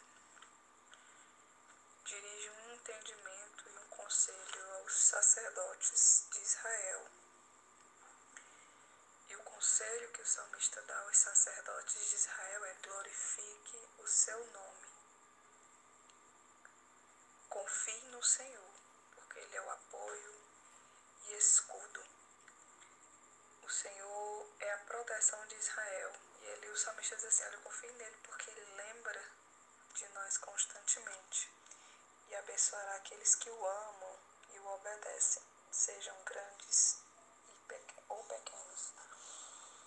E para falar sobre isso, né, esse conselho aos sacerdotes, ele está dizendo, olha, o Senhor glorifica o seu nome. O Deus que vocês servem, sacerdotes, diariamente é um Deus diferente. É um Deus que faz todas as coisas. É um Deus que está no céu e que faz tudo o que Ele quer. O Deus que você serve é diferente dos deuses de outros povos, porque os deuses de outros povos são estátuas de ouro, de prata, feitas por mãos. E o salmista diz assim: olha, eles, esses deuses têm boca, mas não falam, têm olhos, mas não veem, têm ouvido, mas não ouvem, têm mãos, mas não seguram, pés, mas não andam, são mudos. Ele diz: e aqueles que fazem, e aqueles que adoram a, essas, a esses deuses se tornem semelhantes a elas. E eu pensava exatamente sobre a adoração, sobre a quem adorar, a quem dirigir a nossa adoração. Quando nós, nós devemos entender que a adoração ela é uma exclusividade. A adoração a Deus ela tem que ser praticada de maneira íntegra, de maneira verdadeira e de uma Ele que domine a nossa alma, domine tudo dentro de nós.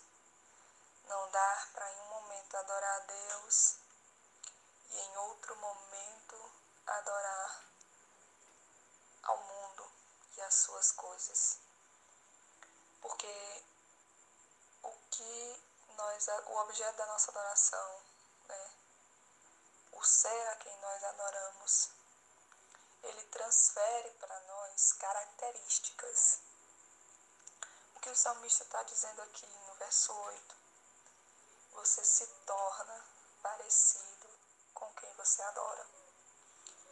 Se você adora as coisas que o mundo oferece, você se torna parecido com elas. Se você adora ao inimigo das nossas almas, você se torna parecido com ele. Se você adora a Deus, você se torna parecido com ele. Ele diz assim: olha, as imagens que os outros povos adoram, os outros deuses, são deuses feitos por mãos. Eles não têm boca, eles têm boca, mas não falam. Eles não andam, eles não veem, eles não sentem. Eles não glorificam. E todo aquele que adora a essas imagens se torna semelhante a elas. E eu me maravilhei com isso, porque nós nos parecemos com quem nós adoramos. Guarde essa palavra no seu coração. Nós nos tornamos parecidos com quem nos, nós adoramos. Quando alguém adora as coisas humanas, né? quando alguém adora as coisas carnais, quando alguém prioriza isso, ao invés das coisas espirituais, ela acaba se tornando parecido com as coisas do mundo. Ela acaba se tornando parecido com as coisas mundanas. Ela acaba praticando, andando e fazendo e sendo igual àquilo que é objeto da sua adoração. Por isso que todo aquele que adora a Deus, ele acaba se tornando semelhante ao Senhor semelhante ao Senhor nas suas obras, semelhante ao Senhor nas suas práticas, semelhante ao Senhor na busca de a cada dia mais agradar ao Senhor da sua vida. E eu quero ministrar essa palavra que veio ao meu coração para dizer uma coisa: aqueles que adoram ao Senhor são parecidos com Ele. É impossível andar com Jesus e não se parecer com ele. Pedro, quando estava fugindo por ter negado, naquele momento da sua negação, aquele momento tão obscuro do seu ministério, alguém olhou para ele e disse: Tu és seguidor de Jesus, porque a tua fala te denuncia. Ou seja, aquele que adora o Senhor, ele é conhecido, é reconhecido porque as suas obras glorificam a Deus e todos veem Deus nele. Então, que nesse momento nosso coração entenda que nós saberemos a quem estamos adorando quando nós estamos parecendo com Ele, com o objeto da nossa adoração. E a pergunta para o nosso coração essa noite é: com quem nós estamos parecendo, com quem nós estamos nos tornando semelhante. Estamos nos tornando semelhantes a, a Deus, estamos nos tornando semelhante ao seu Filho em obra, em amor, em dedicação, ou estamos nos tornando semelhante ao mundo? Talvez você olhe e você consiga reconhecer esteja realmente parecendo com Jesus ou não. E não numa, numa condição de santidade, porque nós sabemos que Deus ele é inalcançável. Mas as nossas obras denunciam o nosso Senhor. O nosso falar denuncia com quem nós estamos andando.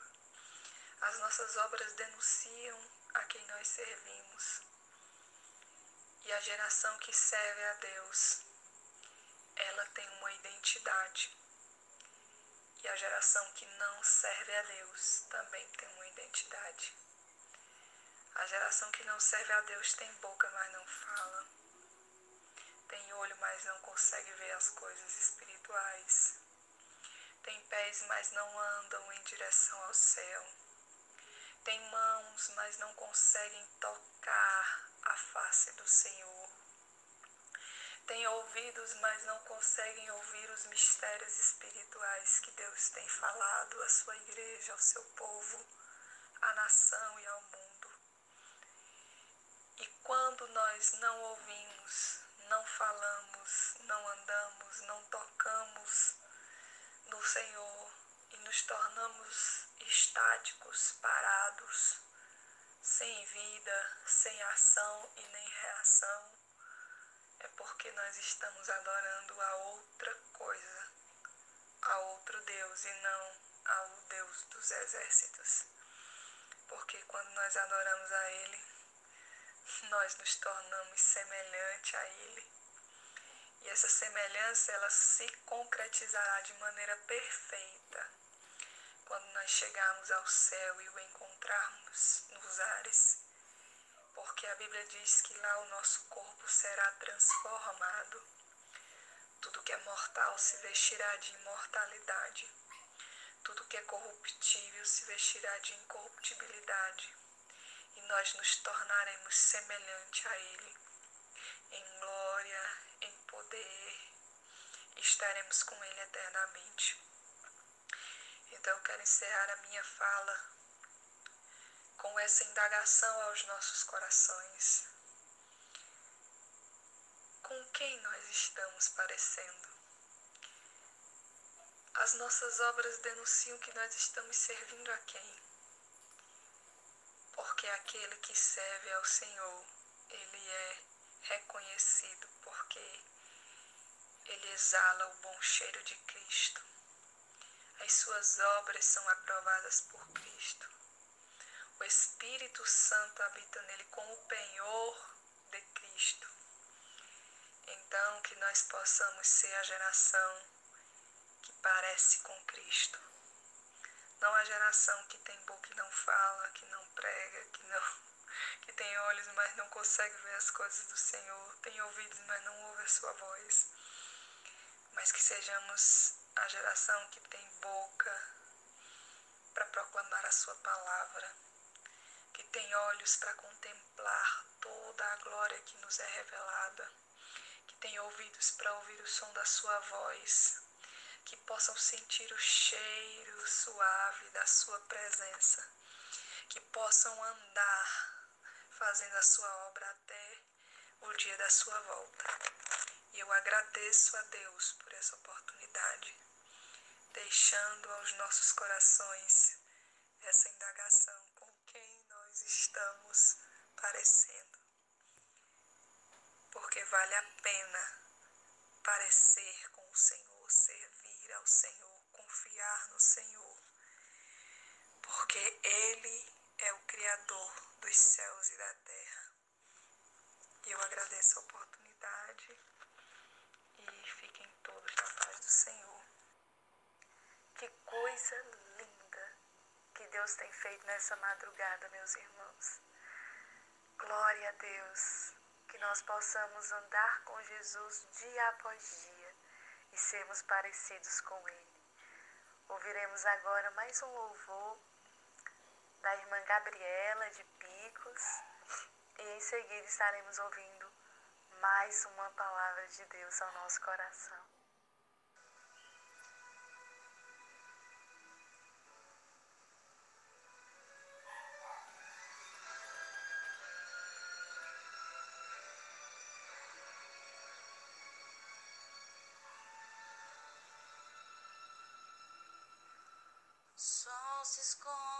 Sob o teu olhar e te obriga a enfrentar mais uma noite sem dormir. As lutas em tua porta vêm bater na intenção de te fazer da caminhada desistir. Com lágrimas nos olhos você ora, solução a Deus implora, forças pra sobreviver. O céu se move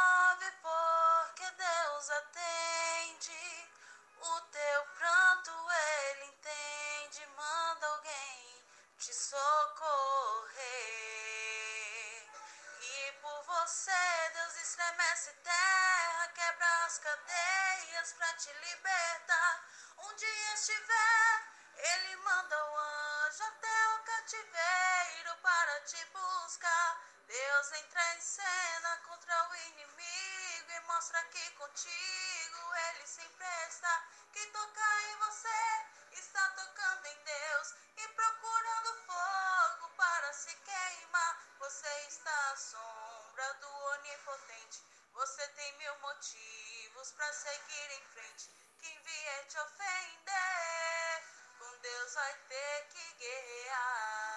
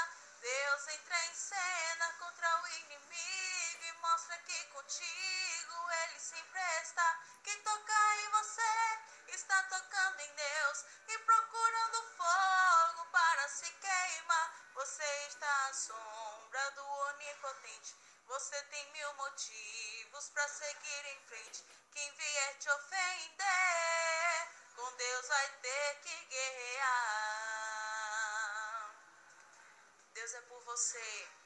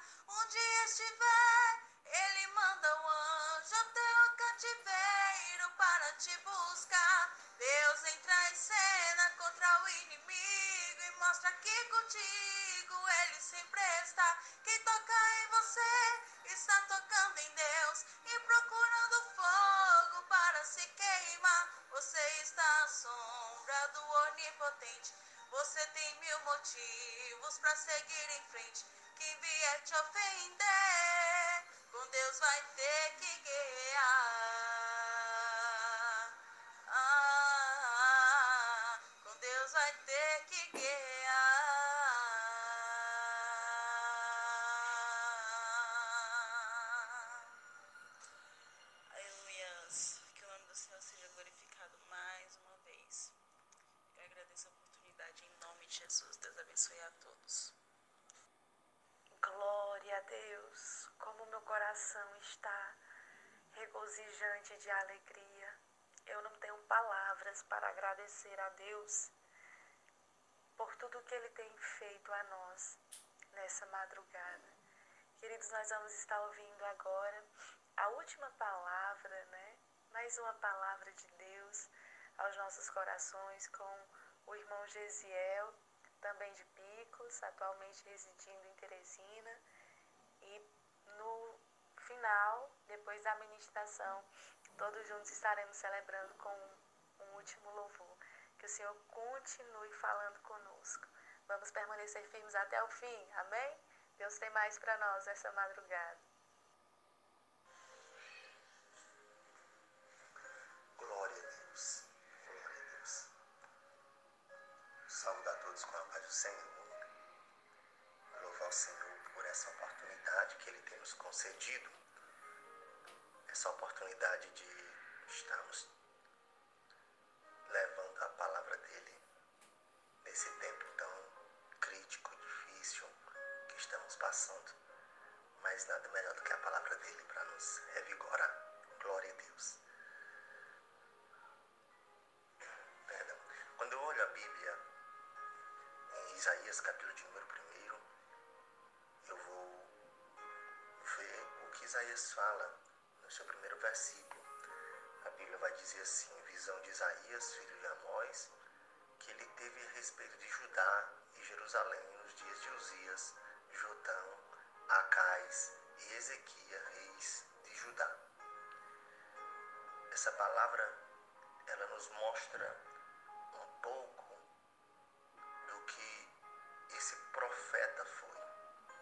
A palavra inicia sobre uma visão. O livro de Isaías inicia com a palavra visão de Isaías. E eu quero falar sobre visão nesse momento. Logo que quando eu observo o primeiro termo desse livro, eu vejo que ele diz sobre uma visão de Isaías. Só que eu entendo um pouco diferente do que está escrito. A visão ela poderia muito bem ser de Isaías, mas era a visão que Deus colocava sobre a vida dele. E quando eu falo sobre visão, eu falo de algo que está implícito em toda a nossa vida. Na realidade, a visão que temos, ela vai demonstrar o que somos, onde iremos chegar. Não obstante, em Mateus, capítulo número 6, a Bíblia vai dizer que se os olhos nossos forem bons, todo o nosso corpo será bom, será luminoso. Então a visão que temos ela é muito importante. E quando eu olho para Isaías e o texto de Isaías inicia falando sobre visão, eu percebo que o texto está falando acerca de um ministério de Isaías. E o ministério de Isaías não foi um ministério curto, não foi um ministério pequeno, mas o ministério de Isaías foi algo que transcendeu reis. A saber, nós vamos observar o próprio texto, quando vai dizer que foi nos dias de Uzias, Jotão, Acais e Ezequias.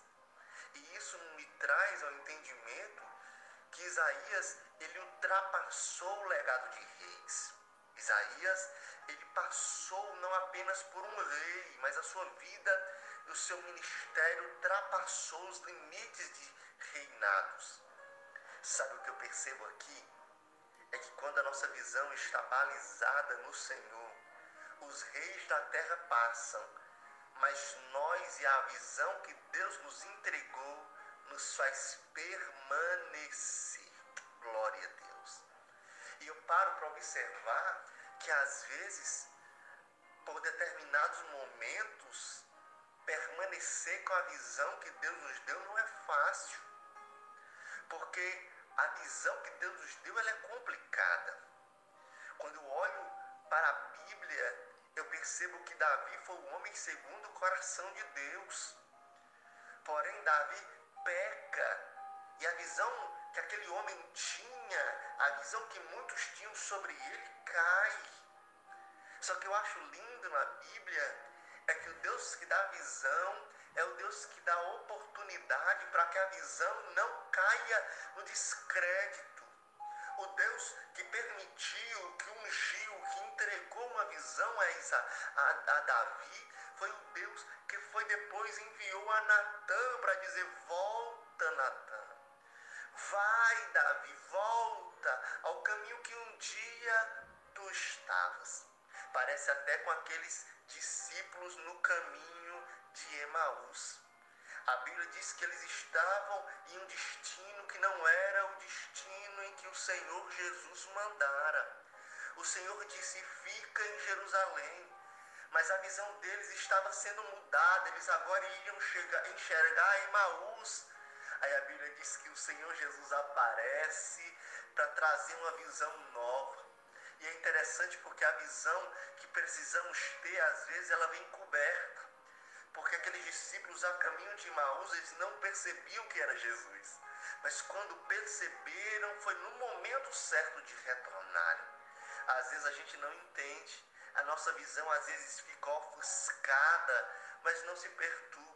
Na hora certa o Senhor vai revelar a visão correta. E se nós estivermos no ambiente errado, o tempo é este de regressar.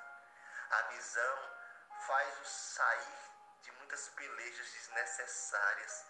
Quem não se lembra daquela passagem em que o rei da Síria peleja contra Eliseu, Geazi agora olha pela frecha da janela, sair de madrugada e percebe que os exércitos têm tomado conta. Geazi olha para Eliseu e diz: Eliseu, carros e cavaleiros, nós estamos cercados, é o nosso fim. Eliseu olha para ele e diz: Oh Senhor, abre os olhos dele para que ele possa enxergar.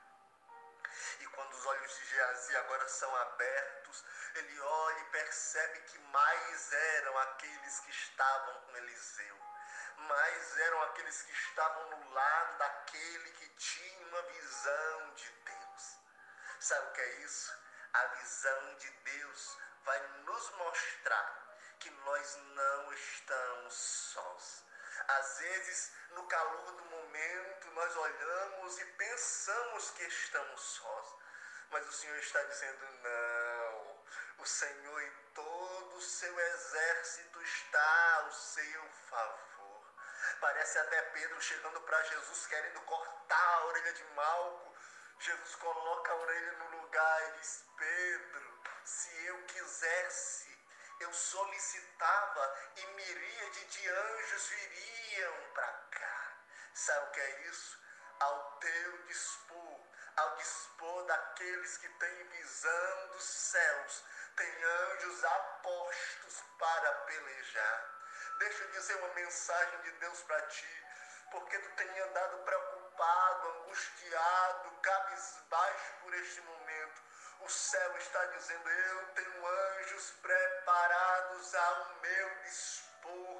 Ei, não se preocupa, não. Não é a tua mão, não é a tua força, não é o teu braço, porque quem confia no homem perece, é maldito. Mas bendito é o homem que confia no Senhor e coloca nele a sua confiança. Deus está dizendo: a tua visão tem que ser essa. A tua visão tem que ser a visão de quem confia, porque quem confia no Senhor é diferente. Ele pode olhar para os montes, mas ele vai dizer: Ei, o Senhor é aquele que fez os céus e a terra. Glória! Ei, o teu Deus é o Deus que muda tudo, muda toda a estrutura. Passar por tantos reis como Isaías passou não é fácil. Porque se tem uma coisa que o inimigo quer é destruir a nossa visão, é deturpar, é trazer miopia, não nos fazer enxergar aquilo que está diante de nós. A Bíblia vai dizer que um dia Jabes de Leades foi cercada e agora eles tentam fazer uma aliança com o rei Naás e o rei Naás olha para eles e diz: Olha, eu faço aliança com vocês. Só que tem uma coisa: vocês vão ter que furar o olho direito de todo guerreiro. Sabe o que era aquilo? Era o que o inimigo ainda faz nos nossos dias. O inimigo ainda está à espreita, tentando arrancar, furar os nossos olhos. Ei, não é por acaso não, é porque ele está querendo tirar a visão daquele que um dia foi guerreiro. Era o olho de mira, era o olho daquele que lutava. Sabe o que é isso? Quantos nos nossos dias não estão sendo vazados os olhos? Até como Sansão que estava com o colo deitado sobre o colo de Dalila e a primeira coisa que fizeram foi vazar os seus olhos. Ah, quantos olhos vazados têm sido nesses dias, mas o Senhor está dizendo para mim, para você, não é hora de deixar o inimigo vazar o nosso olho, é hora de avançar e acreditar que o Deus que está conosco é poderoso para nos fazer vencer. Aleluia. é poder levantar e querer a boia, xelabaragavassúria. É poderoso para chegar e mostrar que ei, a peleja não é tua, senão dele. Aleluia. Não deixe, não deixe os teus olhos serem vazados. Os homens podem estar querendo lançar pedras, os homens podem querer estar querendo te apedrejar, mas não te preocupa. Se você for alguém que tem visão, as pedras não poderão acabar a visão que Deus te deu, Leiocia. Porque um dia tentaram fazer isso com Estevão, mas Estevão, enquanto as pedras eram lançadas, olhou para o céu e por mais que as pedras estivessem batendo em seu corpo, a sua visão estava para o céu, dizendo: Eu estou vendo.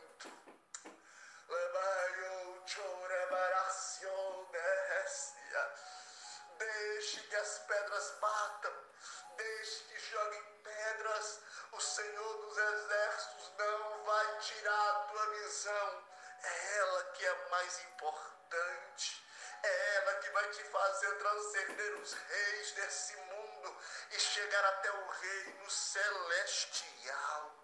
Deus tem algo especial para a tua vida. Deus tem algo diferenciado, mas tem uma coisa: tem que ser como Isaías, perseverar na visão de Deus. A Bíblia vai dizer que Daniel, em meio ao fim de seu ministério, ele tem uma visão e na visão a Bíblia vai dizer que o anjo chega e diz: Tu, porém, Daniel, glória, vai até o fim. A tua visão vai te fazer chegar até o fim. A tua visão vai fazer você chegar até o fim. Foi isso que aconteceu com João João capítulo número 21, a Bíblia vai dizer que Jesus estava falando com Pedro e Pedro agora queria menosprezar João e disse: Este, o que é que vai se fazer? Jesus olha para ele e diz: Que te importa, Pedro, que ele se mantenha vivo até que me veja, até que eu venha. A visão vai te fazer algo que ninguém conseguiu ter ela vai te fazer chegar ao final de tudo. João só padeceu e morreu na ilha de Patmos depois que ele pôde enxergar o Senhor da forma que ele é. Sabe o que é isso? Te mantenha firme.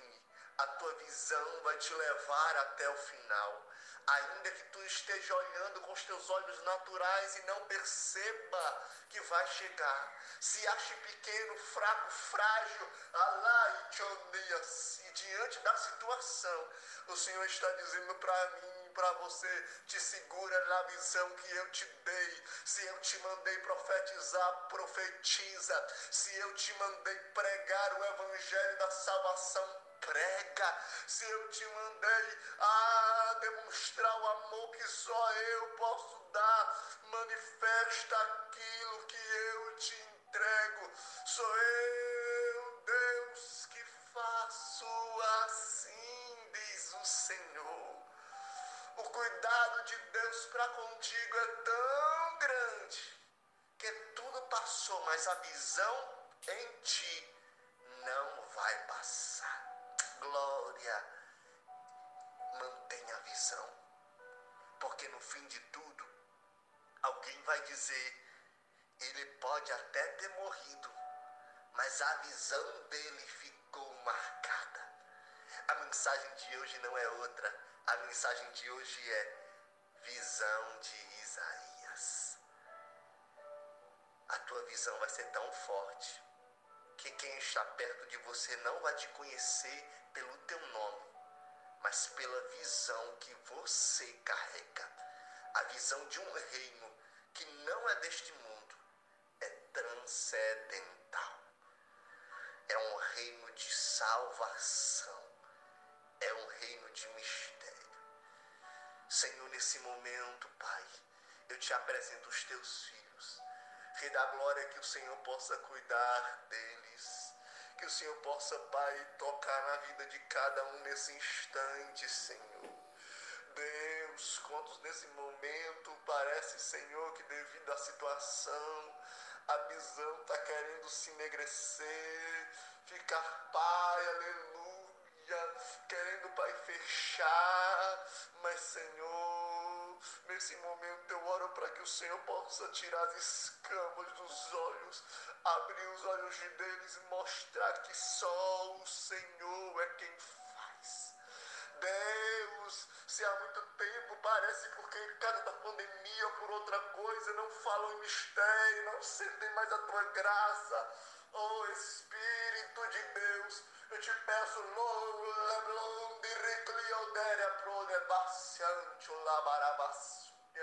sopra sobre eles o teu Espírito.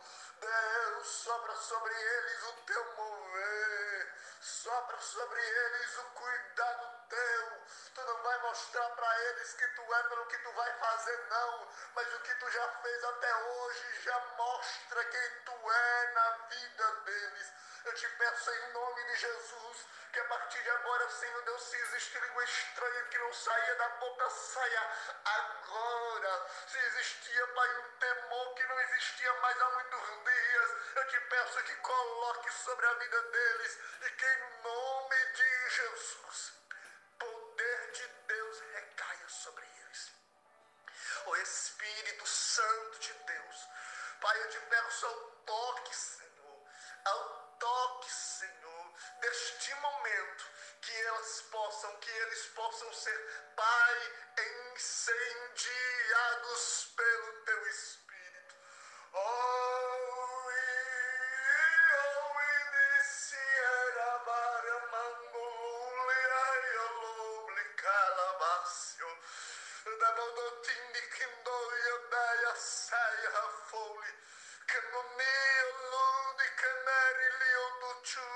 dessa. Campanole te assim, udi andalabadacácio. Vai enchendo e tocando e ansiando récia. Aonde ninguém pode que o Senhor entre rodícia. Alaianduri calmantoa de açúcia lei. Alamanduri calabaramassuria. Que tudo possa ser moldado mas que a visão continue a mesma para a glória do teu nome. Muito obrigado, Jesus. Muito obrigado, Espírito Santo de Deus, que o Senhor possa estar com cada um que esteja conosco, que nos cubra diante do teu esconderijo e que nos cubra com teu sangue. Muito obrigado, Jesus. Muito obrigado. Que o Senhor esteja contigo e que nunca falte a visão de Deus sobre a tua vida, em nome de Jesus. Glória a Deus, glória a Deus, glória a Deus. Aleluia, aleluia. Jesus, nós te damos graças por tudo que o Senhor fez, por tudo que o Senhor fará, mas sobretudo por quem tu és. Obrigada, Jesus, porque tu és fiel, tu és bom. E o Senhor nos sustentou até aqui, Pai. Obrigada por nos alimentar com a tua palavra, com a tua voz, com a tua benignidade, Jesus. Nos guarda em ti, nos ajuda a permanecer firmes e constantes na tua boa obra. Deus, obrigada pela vida de todos os meus irmãos. Que o Senhor continue alinhando a nossa visão à eternidade, Pai. Eu oro, Pai, por cada um deles nessa hora, Pai. Muito obrigada pela vida deles. Jesus, a nossa recompensa é o Senhor. Não são os aplausos dos homens, não são curtidas ou comentários. A nossa recompensa é o Senhor.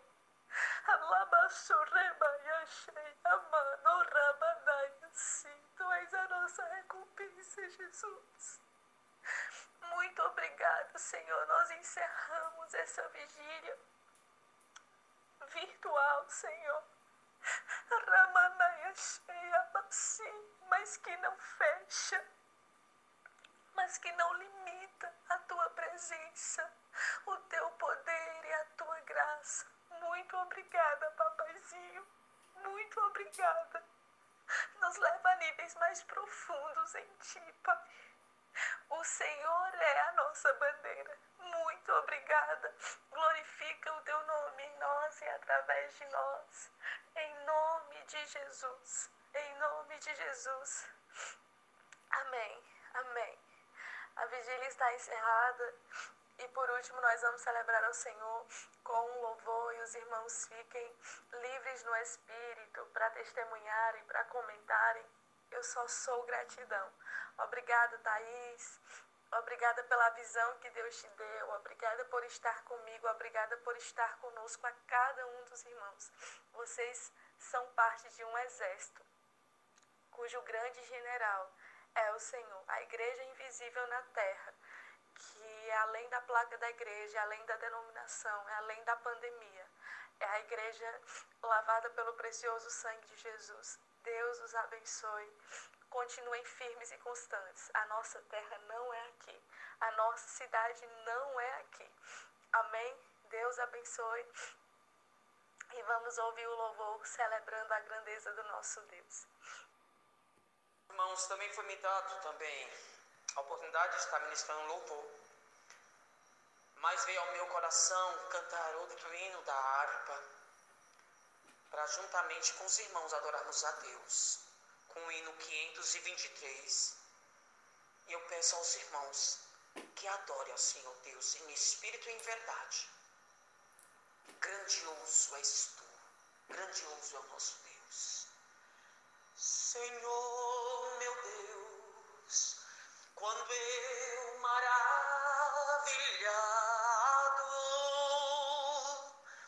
contemplo a tua imensa criação, a terra e o mar e o céu todo estrelado,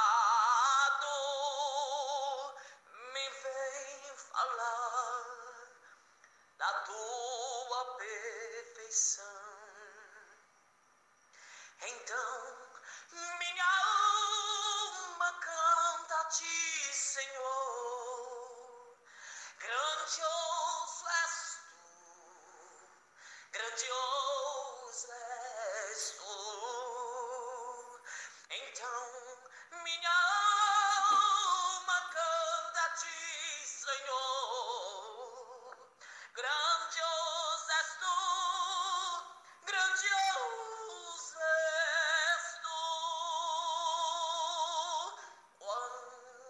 Estrelas tão de mim distantes vejo a brilhar com vívido esplendor. Relembro, ó Deus, as glórias cintilantes que meu Jesus deixou